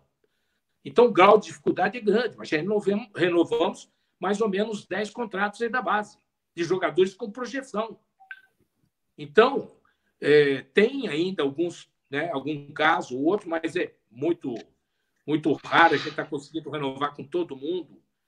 É, e, mas você tem que dar uma gota de sangue a mais aí, porque realmente o guri, quando entra em projeção, já tem um monte de clube, ah, não renova, é, some. Nós tivemos o Giovanni que subiu, gente. Nós estamos com um processo na FIFA. A turma fala os processos que tem contra a gente, mas ninguém fala esses que eu comentei agora há pouco, o porquê, né? Esses caras não colocam o que nós temos para receber. Nós temos para receber tem 10 milhões de euros que está na FIFA, que é o caso do Barcelona com o Neymar. Nós temos a, a questão do, do. Agora, inclusive, a, a, a transição do. A, a, transi, a transação do, do Gabigol com o Flamengo. Nós temos mais 4% sobre ela. E não é pouco dinheiro. Está lá para receber. Ah, e, e tem uma sim, série sim. de. Solidariedade, né? Sim, nós temos a, a, a, a, a questão do, da transferência do Neymar, que é um processo colocado pelo, pela gestão anterior e que a gente tá, continua debatendo. E nós temos também é, o Barcelona nos deve 4 milhões e meio de um jogo, de euros, de um jogo que não foi feito. O que acontece? Entramos na FIFA e entramos também é, na Espanha, através de, um, de uma equipe lá de advogados, o que o Barcelona alega, presidente, sobre o amistoso? O que, que o Barcelona alega sobre o amistoso? Primeiro, eu não queria fazer. Quando a gente entregou para os advogados lá, e os caras são um jogo, eles não pedem uma lá para o Barcelona, que eles foram para o Barcelona, eles querem fazer um jogo. Aí eu falei, tá bom, quando você faz o jogo, vamos marcar. Aí queria falar, é mês de março. Eu falei, não dá, meu amigo. Março eu tenho campeonato paulista, porra. Né? Eu tenho Campeonato Paulista, início de Libertadores, não dá. Um mês tem que ser janeiro, janeiro para a gente não dá. Então eles criam um problema toda hora, mas vai ter que pagar os 4 milhões e meio de euros. Mas o perdeu o prazo já, né? Esse amistoso já perdeu o prazo. Porque tinha que ter não, o Neymar não, não, não tinha? Não, Pela, não, não. contrato? Não perdeu, está no prazo, está no prazo. Também tá é uma prazo. Esse tá dinheiro não está depositado na FIFA? Não, não está. Esse dinheiro não está depositado na FIFA. Esse dinheiro não está depositado na FIFA, não? Não, não, não, não está na FIFA. É, a FIFA, ela, ela, em aspas, ela considera que é uma transação entre clubes e que não faz parte do contrato do jogador. É um outro contrato que não tem nada com o jogador, comissão técnica, então é algo que a gente tem que levar na esfera comercial. Na, tem chance de receber, presidente? Vamos tem chance receber. de receber esse dinheiro? Muito, muito, muito. Muito. É, quando estava negociando, para você ter uma ideia, quando eu estava negociando o Rodrigo, o Barcelona veio, sentou à mesa, o gerente geral, que é o Grau, falou para mim: olha, nós vamos dar 29 milhões de. Chegamos ao nosso exaustão. 29, que veio com 7, 9, foi, chegou a 29. 29 milhões de euro e a gente é, libera para mais uns 60 dias, 90 dias, 4,5. Isso tudo a gente juntou no processo. Então, foi meio que uma tentando me passar a perna. Mas eu não passou, não. E eu tive paciência, e a paciência trouxe para o Santos 54 milhões de euros, 7,5 que era a questão dos impostos, que na, na Espanha é muito alto o imposto. A gente estava acordado, né? Quando veio o contratinho lá, tinha acertado 45, falei, opa, é 54. Ou então você paga. Ah, então deixa que nós pagamos. Ótimo.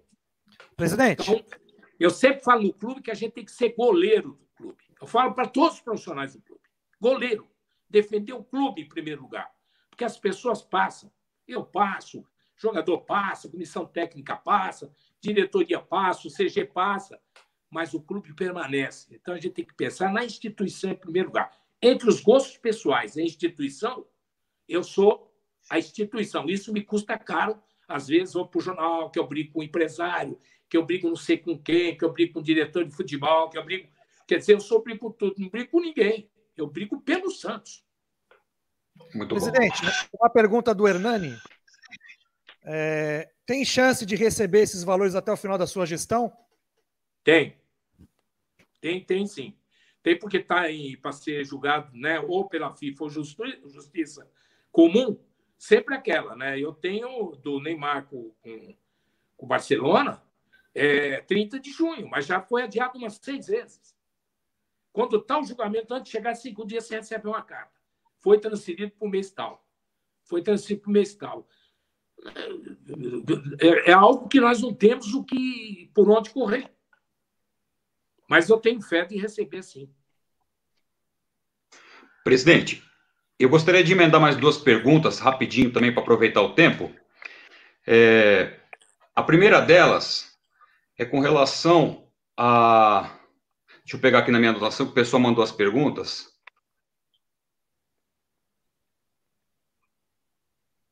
Espera que passou aqui. Sobre a reeleição. É, circulou na, nos grupos de WhatsApp recentemente um áudio onde o senhor jurava de pé juntos que não seria candidato, não sei se é um áudio antigo, enfim, o senhor, em hipótese alguma, seria candidato à reeleição. O senhor era contra a reeleição. Como é que o senhor vê hoje a possibilidade de o senhor sair novamente candidato a presidente do clube? Olha, primeiro que esse, esse vídeo que surgiu é de 2013. É, também as certo. opiniões elas divergem. Eu, eu, por exemplo, não tenho nenhum interesse de reeleição hoje. Não vou cuspir para cima que amanhã ou depois eu acho que o clube precisa de mim e eu vou ficar ou não. Então, é, o que eu posso dizer para você é que hoje o meu estado de, de ânimo é, na questão de eleição, primeiro que eleição não é agora, só em dezembro, né? Está longe, vai começar a esquentar lá para agosto, né? Tem gente que já saiu aí capaz debaixo do, do braço é, na questão da eleição. É, se tiver, se eu observar que tenha um nome no meio que realmente venha continuar o trabalho e faça pelo bem do clube, eu não tenho problema nenhum de abrir mãos. Né? Eu envelheci bastante nesses dois anos e meio aí, agora a pandemia, né? ainda mais essa agora. É, então, só peguei dificuldade, ganhei duas eleições. Eu ganhei a eleição e ganhei do impeachment, duas eleições. Por quê? Porque se tem uma Mas, coisa que você pode olhar dentro dos meus olhos, é honestidade. Presidente. Você pode olhar dentro do meu olho. Sobre a, o, a Assembleia Extraordinária do Impeachment, o senhor acha que o senhor venceu ou o rolo perdeu? Eu acho que os dois. Os dois. As duas coisas. Mas tem muita gente. E a minha outra pergunta, presidente. Eu, eu tinha. É, ainda eu tenho as pessoas estão comigo desde a 1 de Santos tinha 60 mil sócios lá. Entendeu? 60 mil sócios, não do clube, sócio do clube e lá, né?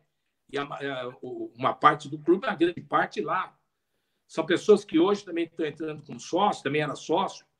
Então, eu tenho minha força política também, não, não, não posso dizer que não tenho, e eu tenho, você sabe, né, hoje. É, nem tudo que a gente é, pensou em fazer, a gente conseguiu fazer em dois anos. Tinha mais Mas... um ano, a gente está trabalhando. Mas o senhor, tem, que... o senhor tem apoio no CD? Não, o CD muda. O CD vai mudar inteiro.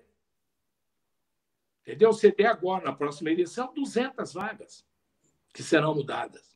Mas hoje o senhor tem apoio? Tem, eu, eu, eu não sei que eu apoio, né? É, Hoje eu tenho. Eu não testei isso aí, efetivamente, no impeachment, dentro do CD, nós ganhamos com voto, para não ter o impeachment. Só que aí mudaram o formato na última hora, foram lá, fizeram reunião, parou, aí foram lá, se reuniram lá, e aí voltaram e disseram: não, não vai considerar cinco. Quando não considerou cinco, no consciente a gente perdeu por um voto.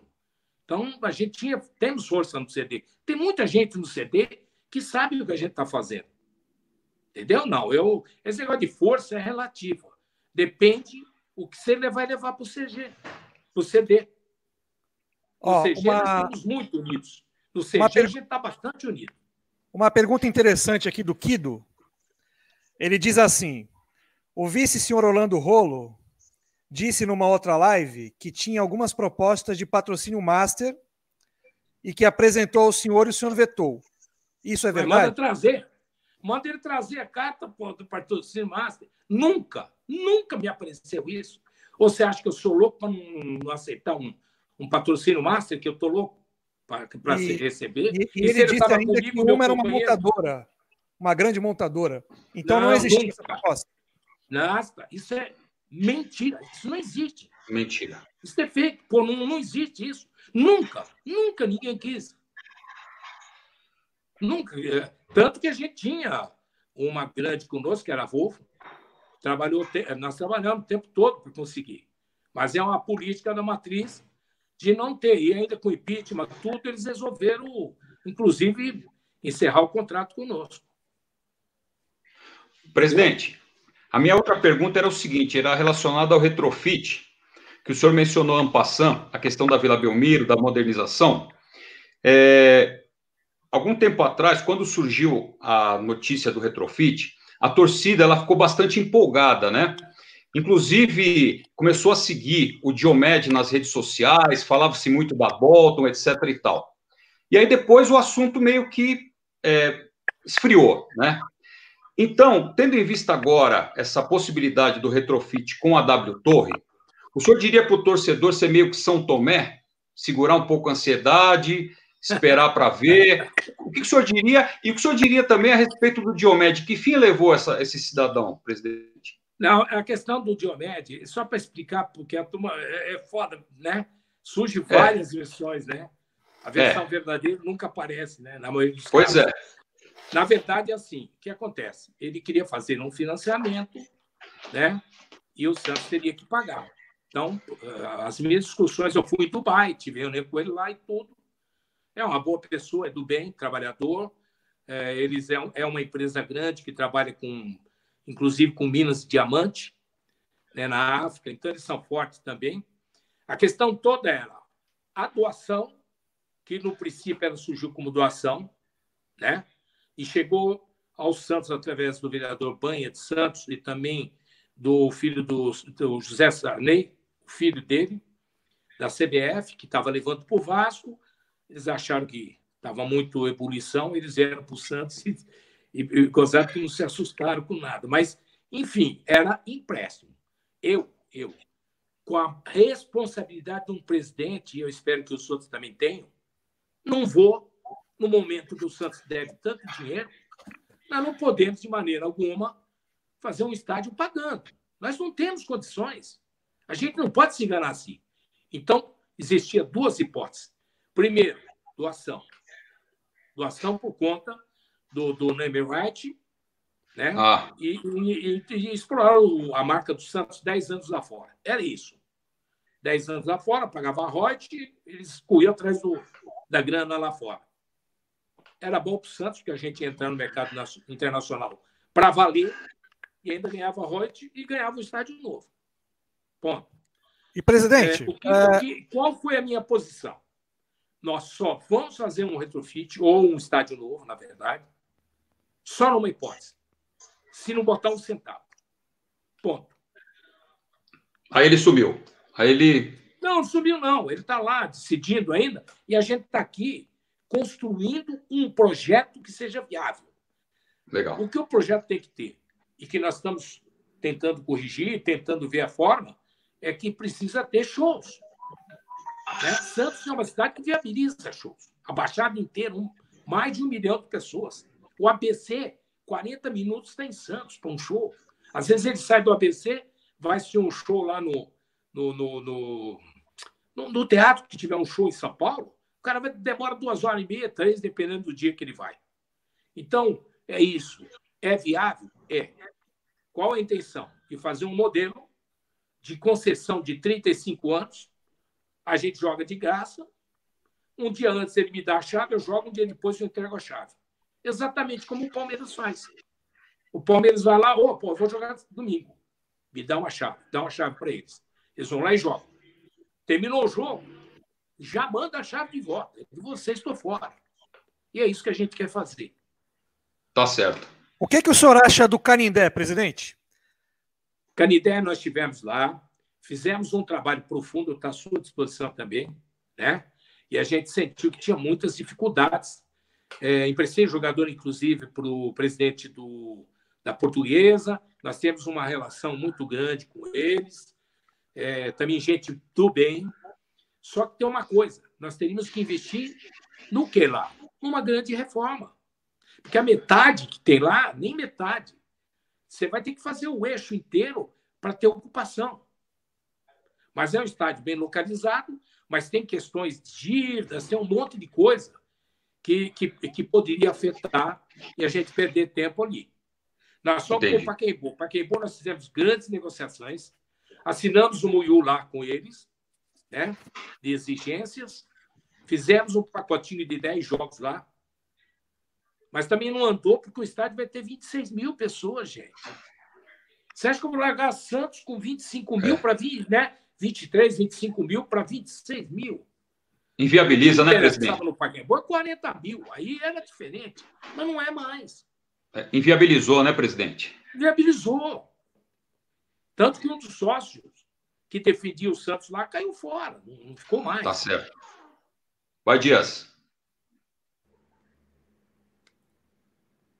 Ô, presidente, como é que está a situação do Cueva, Luan Pérez e do Brian Ruiz? Bom, vou, vou começar pelo. Vamos falar do, do, vamos falar do Brian Ruiz, aí, primeiro. O Brian Ruiz não deu certo no Santos e não foi culpa do Santos. Não, ele, não, ele não, não, não, não conseguiu se firmar dentro do clube. Ele veio do esporte de Lisboa, era titular, estava bem. Chegou no Santos, não conseguiu ser titular. Quem pediu ele na época foi Jair Ventura. Quando Jair Ventura saiu, é, chegou o Cuca. Quando o Cuca chegou, ele estava se apresentando. O Cuca já disse de cara, ah, não quero estrangeiro. Já deu uma queimada. E aí, e, e a gente falando, se esforça, que contra a força não tem resistência. Vai lá, mostra teu jogo. É, com o São Paulo, a mesma coisa. Cheguei em São Paulo. Pô, dá uma chance para ele né? Duas chancinhas, vai. Se não for bem, eu sou o primeiro a torcer o braço. Meu jogador é bom, não é ruim. E o jogador é bom mesmo. Não é ruim. Mas não sei, esse cara tá micado, não sei se é macumba que é, que o homem também não quis. Então ele veio de uma sequência de treinadores que não quis. Então não tem como tocar para frente. Tentamos é, é, fazer a rescisão com ele, né, por inúmeras vezes, ele contratou o escritório Mota, lá do Rio de Janeiro, que é um escritório forte aí. Nós contratamos um escritório forte também. E, e estamos na briga para fazer uma tá rescisão amigável. Mas ele senta naquela lei que é ruim para os clubes, que é tudo que o, o, contrato deles tem que pagar até o final. E todos os direitos como CLT. Além de um contrato até o final. Antigamente era 50%, passou para 100% as indenizações, e isso é responsável hoje por 90% dos processos trabalhistas. 90% do que o clube tem pendência na justiça é a justiça trabalhista. Por conta disso. O que, no meu entender, é uma injustiça, porque o trabalhador normal, se ele fizer alguma coisinha, não, não começar a produzir, você chama, fala, amigo, ó, um mês de aviso prévio, 40% sou fundo de garantia e, e, e é, um percentual do 13 terceiro equivalente, né? E, e aí você dispensa. O cara vai embora feliz. Vai cuidar da vida dele, vai trabalhar onde ele é mais feliz. O jogador chega, se torna um infeliz. Você tem que pagar até o final do contrato 100%, além de todas as de garantia, todos tem que pagar igual trabalhador comum. Agora eu te pergunto, qual é a diferença de um jogador ou de uma comissão técnica com o restante dos funcionários? um fisioterapeuta, um fisiologista, um funcionário comum, você manda embora, paga para ele exatamente o que eu falei para você. Mas, mas presidente, tem, tem uma diferença grande, né? Porque um funcionário só não vai conseguir vender por 180 milhões, né? Um Depende, mas o Brian Ruiz eu vendo por um milhão, pô. Se aparecer, vai. E mas não vai proposta, ele não joga, né? Tá escondido. É, não, então, é isso. Tá escondido porque também, cara, também é um esforço pessoal. Nada contra ele, eu quero que ele seja feliz. É, tem filhos, você tem família, a gente tem que respeitar, mas não foi bem, em momento algum. Ele, ele se esforçou mais do que ele devia. Quando, olha, quando eu, eu gosto de falar a verdade, quando assumiu o São Paulo, São Paulo, eu conversei com o São Paulo, pô, vai, Ruiz, dá uma oportunidade para ele. No primeiro dia que chegou o, o São Paulo, ele foi em São Paulo, olha, eu não estou aguentando o ritmo dos seus treinamentos. Está me doendo as costas. Me deu aqui do, né? Eu tenho que ir para o tratamento médico. Não jogou mais. O que, que você quer que eu faça? Pô, o cara tem que jogar de muleta para mostrar que tem vontade. Mas não é verdade? A gente tem que mostrar vontade no trabalho. Eu é, não gosto. Motivação. É, motivação. O, o, salário dele está em dia, presidente? O salário dele está em dia, luvas, tá. ou o clube não. deve alguma coisa para ele? Não, o clube deve é, direito de imagem para ele. Alguns meses é direito de imagem. Luvas está em ordem? Luvas não tem, né? Não tinha luvas. Ele não. Quando ele veio, foi mais salário e, e também mais 600 mil, como fala. Não, é pouco mais da metade disso. Tem nada disso, não. É, uma, é, uma, é um tal de, de, querer botar fogo que não é possível, cara. Os caras falam, às vezes eu, é. eu me de estômago de ver as mentiras. Não é jogador que ganha tudo isso, imagina. Né? A São Paulo quis o Uribe, trouxemos Uribe. Ele escalou Uribe uma vez ou duas. Então, como é, é, o que, que um dirigente vai fazer? O cara te cobra numa coletiva de imprensa. Ainda bem que eu não trouxe o Ricardo Oliveira porque não ia escalar também. Como ele chegou no Atlético, mandou o cara embora. Quer mandar o cara embora. Então, é essa a questão. O outro que você me perguntou foi quem? O Brian Ruiz. Cueva. Cueva. Ah, o Cueva. O Cueva e o Luan Pérez. O Cueva, o primeiro da lista, era o Ricaute, do Independente Medellín, que eu adoro. Acho que é um puta de um jogador número 10. Só que na época, eles queriam um valor superior do que pagamos ao Cueva e queriam um valor ainda. É, eles queriam um percentual, o valor, e tinha que ser à vista, porque eles precisavam de dinheiro, senão não vendia. Tanto que não venderam. O jogador está lá até hoje. Né? Então, nós fomos para a segunda opção, que era o Cueva. Fui lá, expliquei, conversamos sobre o Cueva com o presidente, falamos aquilo que a gente conhece sobre o Cueva. Ele disse: Não, eu, comigo ele vai jogar. Eu falei: Tá bom. Nós fomos contratar o Independiente, desgraçadamente, chegou umas três horas na frente da gente é, e conseguiu lá para pagar em três anos sem juros, sem correção monetária, sem nada. Pagar três anos de contrato. Correto? E há, três anos os direitos econômicos, perdão, para o Krasnodar. E aí foi feito. Aí nós conseguimos, o jogador não quis ir para o Independente, a prioridade é Independente, lá para o Krasnodar e ele veio para o Santos, porque ele queria jogar no time do Pelé. E ele acabou vindo. É, também na primeira semana ele foi bem, treinou bem, e, e aí o São Paulo já passou uns 20 dias, 30 dias, eu falei, pô, quando é que ele vai jogar, né? Ele teve, jogou duas, três partidas. Chegou em mim e falou, não, presidente, pode vender. Não quero o Cueva. Eu falei, mas por quê? Não, não quero Cueva, não quero Soteldo, não quero o, o menino que foi para o Paraguai. O Delis. Eles andam juntos. Delis. É, exato, Delis. o Delis. Eles, é, eles andam todos juntos, é, é, vai para Fábio. Falei, presidente, pô. Uh, falei para ele, São Paulo, pelo amor de Deus, vamos escalar, é patrimônio do clube, nós precisamos que o jogador joga. Da mesma maneira que nós te atendemos agora, por que, que eu atendi? E eu sou culpado, lógico que sou. Eu sou presidente. Só que era um momento em que o, o, o, o São Paulo estava. Né? O São Paulo chega no clube aqui embaixo. E aí ele foi crescendo. Passou o Santos. Então a gente até tinha uns caras que falavam: o presidente do CD, o presidente do CD é o, é o, é o São Paulo. O presidente da vila é o, é o Pérez. Quer dizer, você tem uma ideia, ele, era, ele mandava. E eu você acha que eu ia enfrentar o cara que a torcida cantava hino para ele lá na vila? Essa veio a social inteirinha virar para ele, São Paulo, São Paulo. Eu falei, pô, que, que legal. Mas né, recaiu comigo, porque eu que tive que segurar a boca depois. Foi um jogador totalmente irresponsável, porque ele não foi é, não foi inscrito no Campeonato Paulista, ele tinha esperança com a vinda do Gesualdo. Ele não foi inscrito na primeira fase, podia ser na fase seguinte. É, e o que aconteceu com ele? Que ele sumiu. Ele foi para a Argentina, tinha um time argentino, São Lourenço, que tinha interesse, mas não tinha grana para comprar. A gente também não ia ficar avalizando dívida de terceiro. E ele acabou um belo dia de noite, logo em seguida, recebemos uma ligação do departamento de transferência pedindo o transfer dele. Aí o, o, o rapaz me ligou, pô, estão pedindo. Eu falei, aí me dá o telefone, pô. Passou para mim, eu falei, eu, transferência o quê, o cara pálido? O jogador é nosso. Deixa 10 milhões de euros aí, tchau, é seu. E aí, não, mas não é o que o jogador falou. Bom, então vai na jogador. Acabou na FIFA, e na FIFA ela deu ou a transferência forçada é, com direito à indenização para o clube.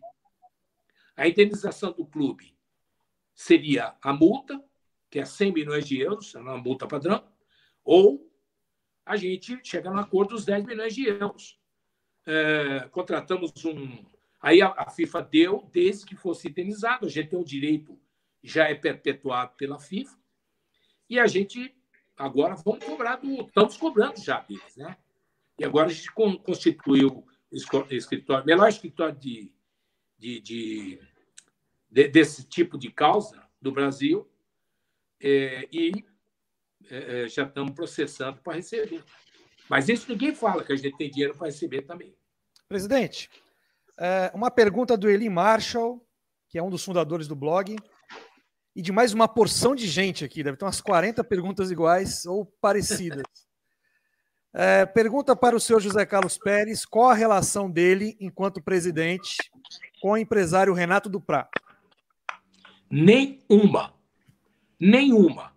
O, o só para dizer, falar sobre o, o, Renato Duprá, há também é, pessoas que têm ódio dele, não tem culpa. Né? Eu não fecho a porta para ninguém. Né? Eu abro quem quer que seja. Desde que traga um negócio bom para o clube, ele vai ganhar e acabou mas não é o caso. Ele não teve nenhuma oportunidade com o Santos. Agora, ele é um cara que levou, é, ele trouxe um contrato de 190 milhões de reais para o Modesto, o Modesto não quis, que era aquele isotônico, não sei se você lembra. É um isotônico que acabou indo para o Flamengo. E lá ele ancorou no Flamengo. Os negócios do Flamengo que fecha é ele. Ele né? participou do negócio do Bruno Henrique? Na, na, Rússia, tem que passar por ele. Agora, eu não fiz negócio com ele. Eu fiz Bruno Henrique, ele participou, presidente? Não entendi. Do, da, da negociação do Bruno Henrique, ele participou, seja pelo Santos ou pelo Flamengo? Não. É, pelo Flamengo, não sei. Pelo Flamengo, não sei, porque foi uma proposta que chegou para o clube. O clube, vamos discutir, nós discutimos o jogador não queria ficar, eu dei uma multa para o Bruno Henrique, porque ele não quis entrar em campo. E ninguém sabe disso, porque a imprensa não fala. É só vir, a gente mostra. Ele pagou os 10% que me foi possível. Eu queria que não entrasse de novo para cobrar 30, que a segunda vez é 30. E aí, né? Mas é, nós não pagamos comissão para ninguém, é limpo. Não negociei sozinho tinha o departamento jurídico, jurídico o tempo todo comigo. Chegou primeiro para o jurídico a propósito que para mim. E, e foi feito o negócio limpo, transparente. Eu tenho a consciência limpa, limpa, limpa. Agora, o Flamengo paga para quem ele quiser. Não, não sou eu que, que, que, vou obrigar o Flamengo a pagar, ele paga quem ele quiser. Tanto que for encher o saco lá, o Flamengo falou: ó, aqui nós temos, é, nós somos soberanos o que nós fazemos. Acabou. E na operação é, do Cueva ele, ele, participou? Não, Seja... também não participou. Não participou. Nem, nem, pelo clube russo? Não, é aquilo que eu te falei, manda na Rússia. Todos os clubes da Rússia, quando vende jogador, ele está lá do outro lado. Não esteve do lado do Santos em momento nenhum. Também eu fiz com o meu jurídico. sempre as mesmas pessoas do jurídico, eles podem dizer a lisura. Aí usaram uma foto que eu fiz do saguão, que eu fui falar com, com o Coelho, tá, ele estava lá. Agora, pô, você acha que se estivesse fazendo o negócio é, errado, a gente ia fazendo um saguão livre, cheio de câmera? Ah, gente, vamos deixar de menosprezar, menosprezar a inteligência humana. Tá certo. Então não tem nada a ver.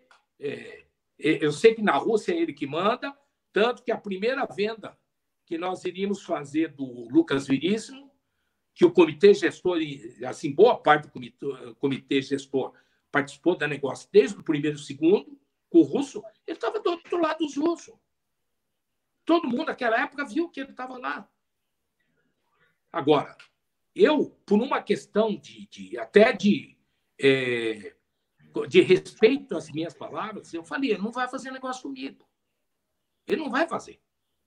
E não fez. É só isso. Agora, a turma gosta de criar um, um mito. Agora, para quem não conhece o, o, o, o lado do, do Duprá, o Duprá fez o CT do Santos, que era a Unicor, deu um primeiro patrocínio, talvez um dos primeiros patrocínios de times no Brasil, manteve o time vários anos, né? Aí ele era bonzinho. Depois que ele saiu, virou filho da puta, mas desculpa o termo. Temos chulo. Tá bom. Eu o horário permite. Futebol mas, é isso mesmo, presidente. Futebol é isso. Agora é um cara que teve envolvido com o Corinthians, envolvido com o São Paulo, envolvido com todo mundo. O que, que eu posso fazer? Ele não fez nada para mim, não fez nada para o Santos. Qual é o ódio do cara? É, mas é. Eu queria, eu queria dizer que eu tenho. Mas, mas esse um ódio. Que preferido. pelo, esse ódio que o Santista pegou pelo Duprá está é, tá diretamente envolvido ao episódio Dói em Damião, né? Porque foi um contrato é, Olha, nitidamente leonino. Eu, eu vou dizer para você, não né? defendo o Renato, ele, ele tem que se defender. Eu vou falar o que eu vi na época. Eu era do G4 Paulista. Essa negociação ela aconteceu da seguinte maneira: houve um pedido de empréstimo, de investimento para a DOI. Hoje eu, eu, brigo com a DOI. Eu não tenho lá preso com eles. Estou brincando com a DOI. Então, é, na justiça. Então, a questão toda é, primeiro, o. Pô, o que eu estava falando agora, me perdi aqui. Dói. Eu estava falando dói. da, ah, da dói. dói. Isso. Então, vou te falar o que aconteceu na época. Tinha um, um sujeito que trabalhava no Departamento de Futebol de Santos, que o Dílio, a turma, confiava em tudo que ele dizia. E em um determinado momento ele achou que era uma boa trazer é, o, o Leandro Damião para ser o centroavante do Santos. Que, a princípio, que eu saiba, era 12 milhões. Hum. Não valia 8, mas era 12 milhões. Correto? É isso que aconteceu. E aí houve, uma, todo dia, esse cara, esse, que eu não vou dizer o nome dele, mas que ele até fez um processo contra o Santos e perdeu na justiça, a questão toda é que esse camarada encheu o saco da DOI. E quem me falou foi o top da DOI, que era o Nélio, eh, Nélio esqueci o sobrenome dele, mas era o, o Nélio era o português que mora em Londres e que cuidava da DOI para o mundo inteiro, era o braço, era o presidente do braço DOI. E ele disse que esse cara encheu o saco todo dia. E os caras diziam, ó, oh, vai devagar, porque ninguém, né? Está caro e é um valor muito alto insistiu, insistiu, até que um dia os caras deram dinheiro, fizeram questão na época, você vê na época as declarações, nós não temos nada com isso. A gente emprestou dinheiro e acabou. A Dói não comprava jogador. A Dói nunca comprou um jogador. A Dói emprestava dinheiro. E a Dói só pegou jogador do Santos, dois jogadores, se eu não me engano, é, por conta da dívida que o Santos tinha desses empréstimos, que não foi só esse. O Modesto também. A última gestão pegou dinheiro emprestado da DOI. Agora, o Pérez aqui não pegou um centavo da DOI. Eu não peguei nada emprestado. Entendeu? Tá ótimo. Houve, Ô, presidente, mas não. Não é ético. Pode. Ô, ô, presidente, mas não pagou a última parcela, nem mesmo com, a, com o montante recebido do Rodrigo? Não dava para pagar a última parcela. O Rodrigo, primeiro ano, dinheiro dele 100 milhões, pegaram, deram um balão no meu, no meu balanço, porque não deixaram usar é, contabilizar os 100 milhões de reais, mas deveriam ter colocado no, na hora que fizeram o parecer, dito: ó, não não está contabilizado, mas o dinheiro entrou, senão não teria gasto. Eu paguei 74 milhões e meio, eu falo pausado, 74 milhões e meio de dívidas de gestões anteriores, que o clube estava parado, conta congelada, tudo ferrado, e se a gente não pagasse, eu não sei do que aconteceria com o clube. Nós pagamos 74 milhões e meio de dívidas. Isso está lá no portal da transparência. Certo? Agora a gente pagou isso com o dinheiro de quem?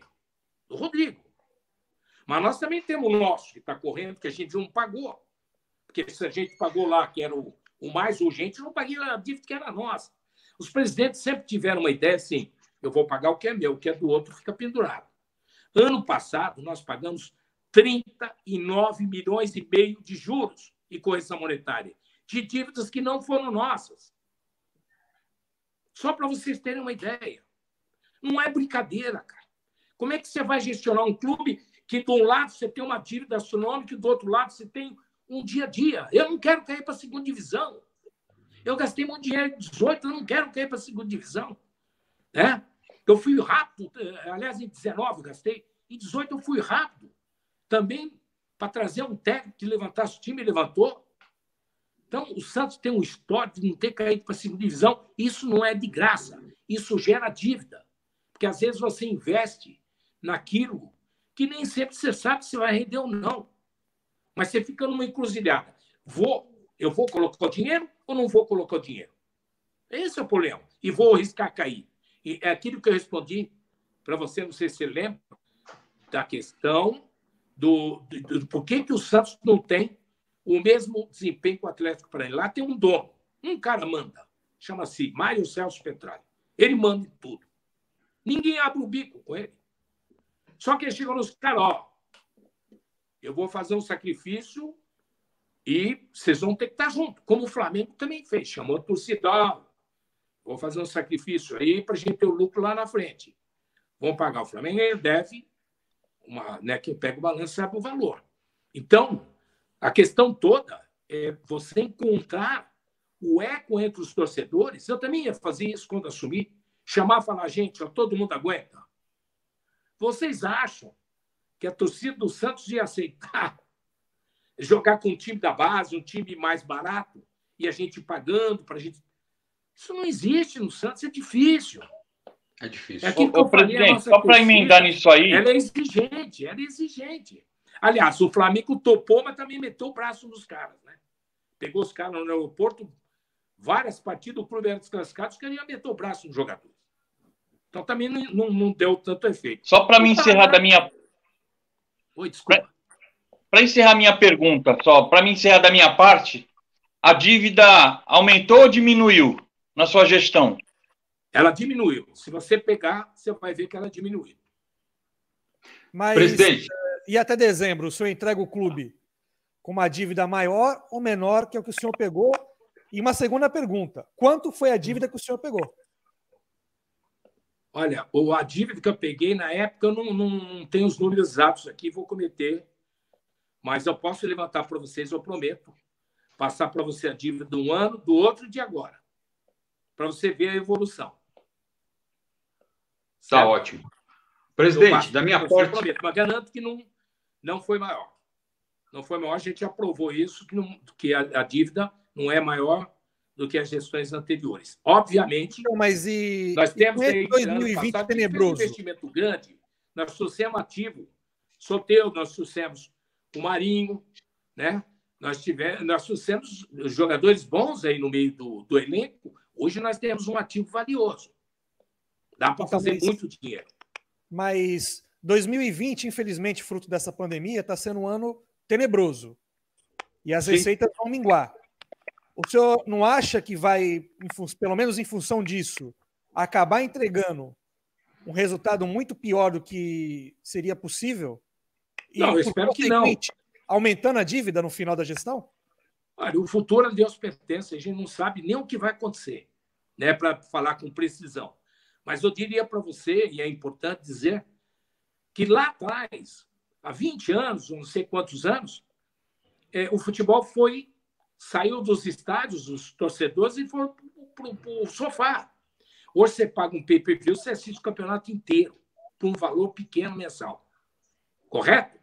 Correto. Isso também tem um lado bom. Tudo na vida, isso não teria o lado bom se nós tivéssemos uma grande arrecadação, como o Flamengo, como o Palmeiras, como São Paulo. Não, São Paulo nem tanto, mas os outros dois têm, têm grandes arrecadações. Mas tem um lado bom. Agora, nós vamos jogar sem público. Aonde é que a televisão vai ganhar muito dinheiro? Ela vai ganhar dinheiro no pay-per-view. Nós vamos ganhar dinheiro na própria pagamento da Globo, que ela também se baseia no faturamento dela. É óbvio que a hora que o futebol voltar, ele vai ter uma outra atenção muito maior pela, pela, pela TV. Vai todo mundo assistir pela televisão. O cara não tem o que fazer. Cara tomando caipirinha na casa dele em quarentena, ele dá uma olhada, tá lá o, né, o jogo. Isso é ibope. Isso para o clube vai render dinheiro. Eu sou otimista por natureza.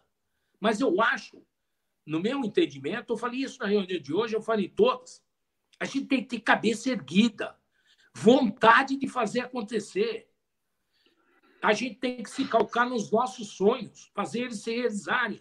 Não é um vírus que, vai nos, que já nos colocou de joelho, está tirando tantas vidas.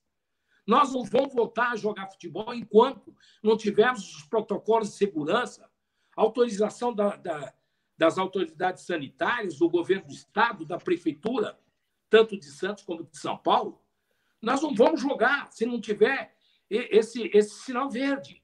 E também com protocolo em que, olha, não é só jogador, né, é, não é só a comissão técnica, aquelas pessoas que trabalham ali próximo do, do, do, do dos jogos, né? É, é, que eu digo da equipe, mas aquelas que estão próximo dos jogos. Essa, esse pessoal vai correr grandes, é, grandes possibilidades de ter uma infecção, né? Tem os guardas, tem o pessoal que trabalha na hora do jogo, mesmo que não tenha público, tem uma movimentação também. Claro. Então, os cuidados serão redobrados, mas eu digo para você que a televisão vai valer muito. E os clubes vão sair dessa com o dinheiro da televisão. Vocês podem escrever. Pode escrever. Presidente, é, a última da minha parte, agradecendo mais uma vez a sua presença aqui na nossa live do blog Sou Santista. Deixamos também o convite para o senhor, eventualmente. Eu sei que o senhor é muito corrido aí, com os compromissos, mas dê uma passada no nosso blog. Se quiser, está sempre convidado a participar dos debates que lá a gente promove. É, a minha última pergunta é com relação ao que a gente tem ouvido de alguns pré-candidatos a respeito de pacificação e união para a próxima eleição. Se o senhor acha que isso é possível, se é viável nesse ambiente que a gente vive no clube, e se o senhor faria uma nova aliança com, algum é, político, algum representante aí é, de algum grupo, a exemplo do que o senhor fez na última eleição, o senhor faria futuramente algo parecido? Não, não. Eu em 14 não fiz, é, em 17 eu acabei fazendo. É, eu estava mais fortalecido em 17, porque tinha uma eleição que eu tinha passado, né? Eu tinha uma parte do conselho também, de 14, e não faria não faria isso, não faria alianças, até porque, infelizmente, a cultura no Brasil não favorece. Né? Você vê empresas que se unem e o pau come. Né? Eu é. conheço centenas delas aí de, de top, empresas top, que, é, que é, quando tem reunião de, de do, dos acionistas, só falta pegar pelo cabelo.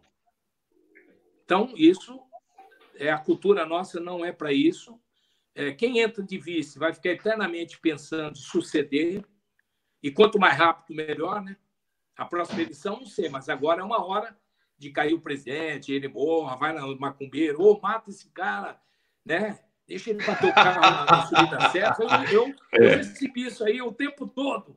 Né? Um Mudou, presidente. Ligou, um pajé me ligou, te juro por Deus, isso aqui me ligou e falou: Pérez, eu sou do terreiro eu sou não sei quem. Eu falei, puto, pelo amor de Deus, já arrepiou. Né? Ele falou, eu tenho uma encomenda para te matar. Eita, que beleza, hein? Mas não vou fazer isso porque eu sou lá do bem.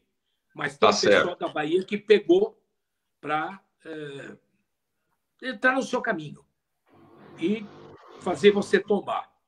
Seja Tá definitivo ou seja doente. É E a pacificação? Exato. E a pacifica- esquece. Você acredita em pacificação? Difícil. Honestamente, Difícil. Não tem pacificação no clube, esquece. Isso é sonho de. Aliás, em nenhum clube. Nenhum clube do futebol brasileiro, da história, eu leio da- de todos, aconteceu essa tal pacificação. Os interesses são diferentes. Quem perde, o interesse muda. E quem ganha é obrigado a conviver com interesses. Eu, É. eu ou você acha que eu estou aí, né? Os caras querem me matar lá, né? De vários sólidos aí. Por quê? Porque eu não dei sopa para ninguém, e não dou mesmo. Eu não vou ficar fazendo joguinho político. Ah, Eu, eu, eu acho que a gente tem que ser goleiro. É a gente e o goleiro do Santos. É a instituição que tem que ser ouvida e não o interesse. E a gente tem que pesar muito entre o- os meus gostos e, os, e, e o Santos Futebol Clube. Eu sou Santos Futebol Clube. Você não tem ideia do que eu já recuei em muitas coisas, inclusive ouvindo vocês nas críticas. Eu também sou ser humano, eu também respiro, eu tenho família, Sem eu tenho dúvida. dificuldades. Às vezes eu estou doente, não estou e vou trabalhar todos os dias. Então eu também sou um ser humano falível também. A única coisa que eu não vendo, eu não estou à venda em nenhum tipo de transação que não seja a favor do clube. Nenhuma. Eu falo isso de, olha, de boca cheia e falo isso olhando nos olhos.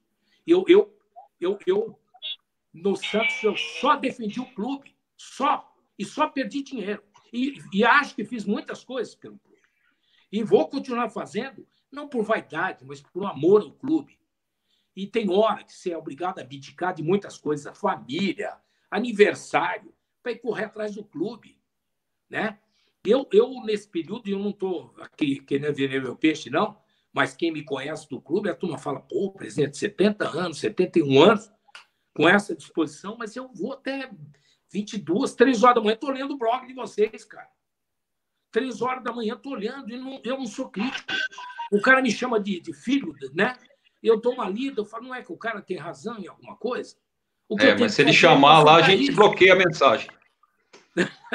É verdade. Se ele, se ele xingar, dizendo- a gente apaga a mensagem, presidente. A gente, a gente Não, quer manter não, a, a ordem porque- lá no blog.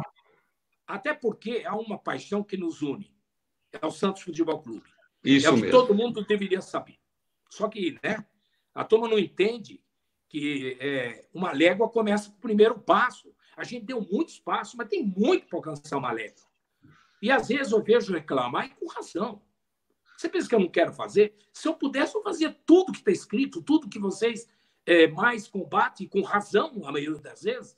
Outras, é, às vezes, estão criticando até por, por não conhecer, por falta de conhecimento. Lá de dentro do clube não é obrigado, vocês não são obrigados.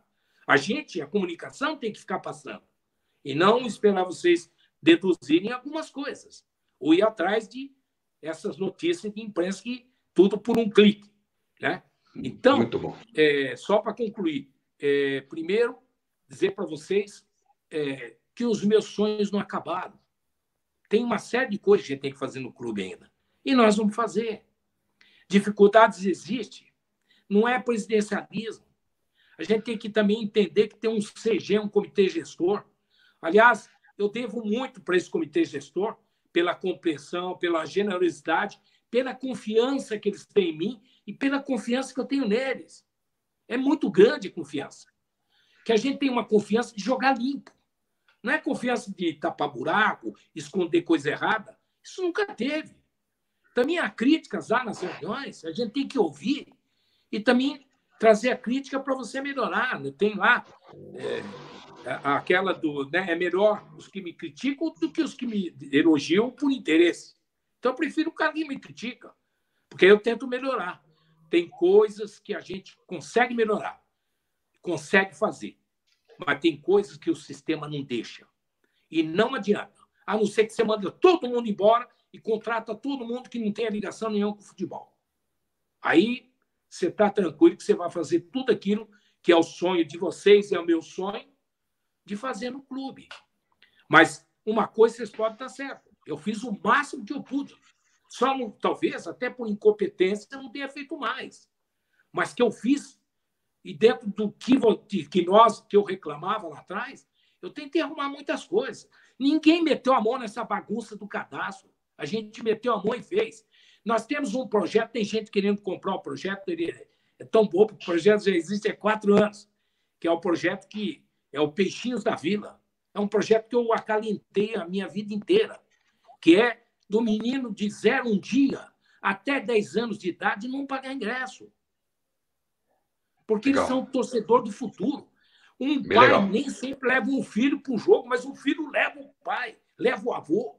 O filho tem esse poder de fazer isso, essa molecada. Legal. E hoje nós estamos perdendo a molecada para o videogame.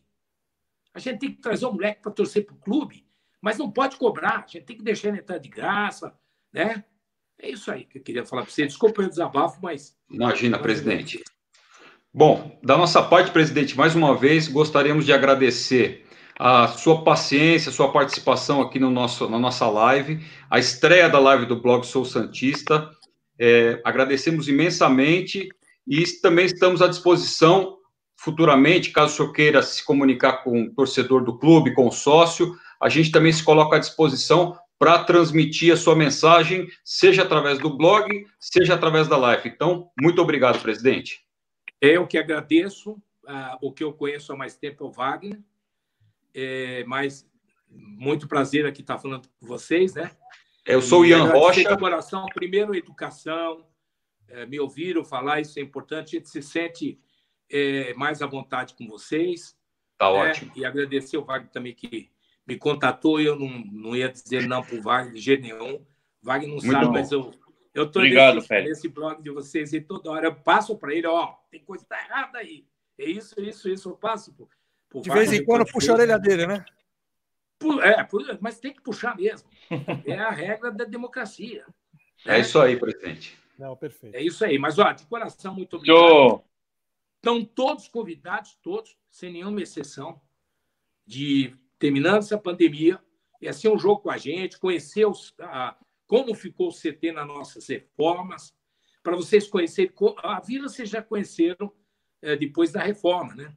Sim, sim. E nós fizemos isso um pouco dinheiro também, esse que é o pior, né? A gente quer fazer, mas eu, eu, eu posso garantir para o torcedor do Santos que a vontade de acertar é grande, ninguém acorda de manhã dizendo eu vou errar. Eu não acredito. Na, na criação e na formação que eu tive desde criança, não acredito que alguém levante e fala, não, vou lá para fazer errado, vou lá para errar. Né? A gente se arrepende de algumas coisas, mas infelizmente elas acontecem. Olha, muito obrigado, acho que tomei muito tempo de vocês, mas eu estou à disposição de vocês sempre, tá? Obrigado, presidente. Muito obrigado. Obrigado aí por ter participado aí. O senhor... Nós tínhamos combinado uma hora, mas passamos mais de quase duas aí, tá? Muito obrigado Pô, aí pela legal. participação. É, é, sinal que vocês são papo é, aberto, né? A gente tem que jogar com a verdade e às vezes demora para explicar. Muito obrigado para todos, que Deus abençoe a cada família dos que Amém. estão nos assistindo e também vocês da mesa. E, e dizer também, pedir a Deus que essa pandemia, que já chamam de pandemônio, que ela passe rapidamente, porque ela colocou o mundo de joelhos e que a gente vai ter um futebol e um pouco mais de paz, né? A gente não vai conseguir unir todo mundo é, em torno do clube, mas a gente vai se lembrar sempre que é uma paixão que nos une, que é o clube, e a gente tem que estar junto em todos os sentidos. Muito tá obrigado. ótimo, presidente. Valeu. Perfeito. Valeu, presidente. Obrigado. Obrigado. Boa noite. Fica com Deus aí. Obrigado. Valeu. Bom, gente, gostaríamos também de agradecer a todos os participantes aí. Infelizmente não deu para fazer a maioria das perguntas, né? Uh, por falta de tempo, mas certamente vai haver mais uma live mais para frente. A gente vai dedicar mais tempo aos amigos. Boa noite a é todos. É isso aí. Obrigado aí. Até a próxima. Boa noite. Valeu. Até a próxima. Falou.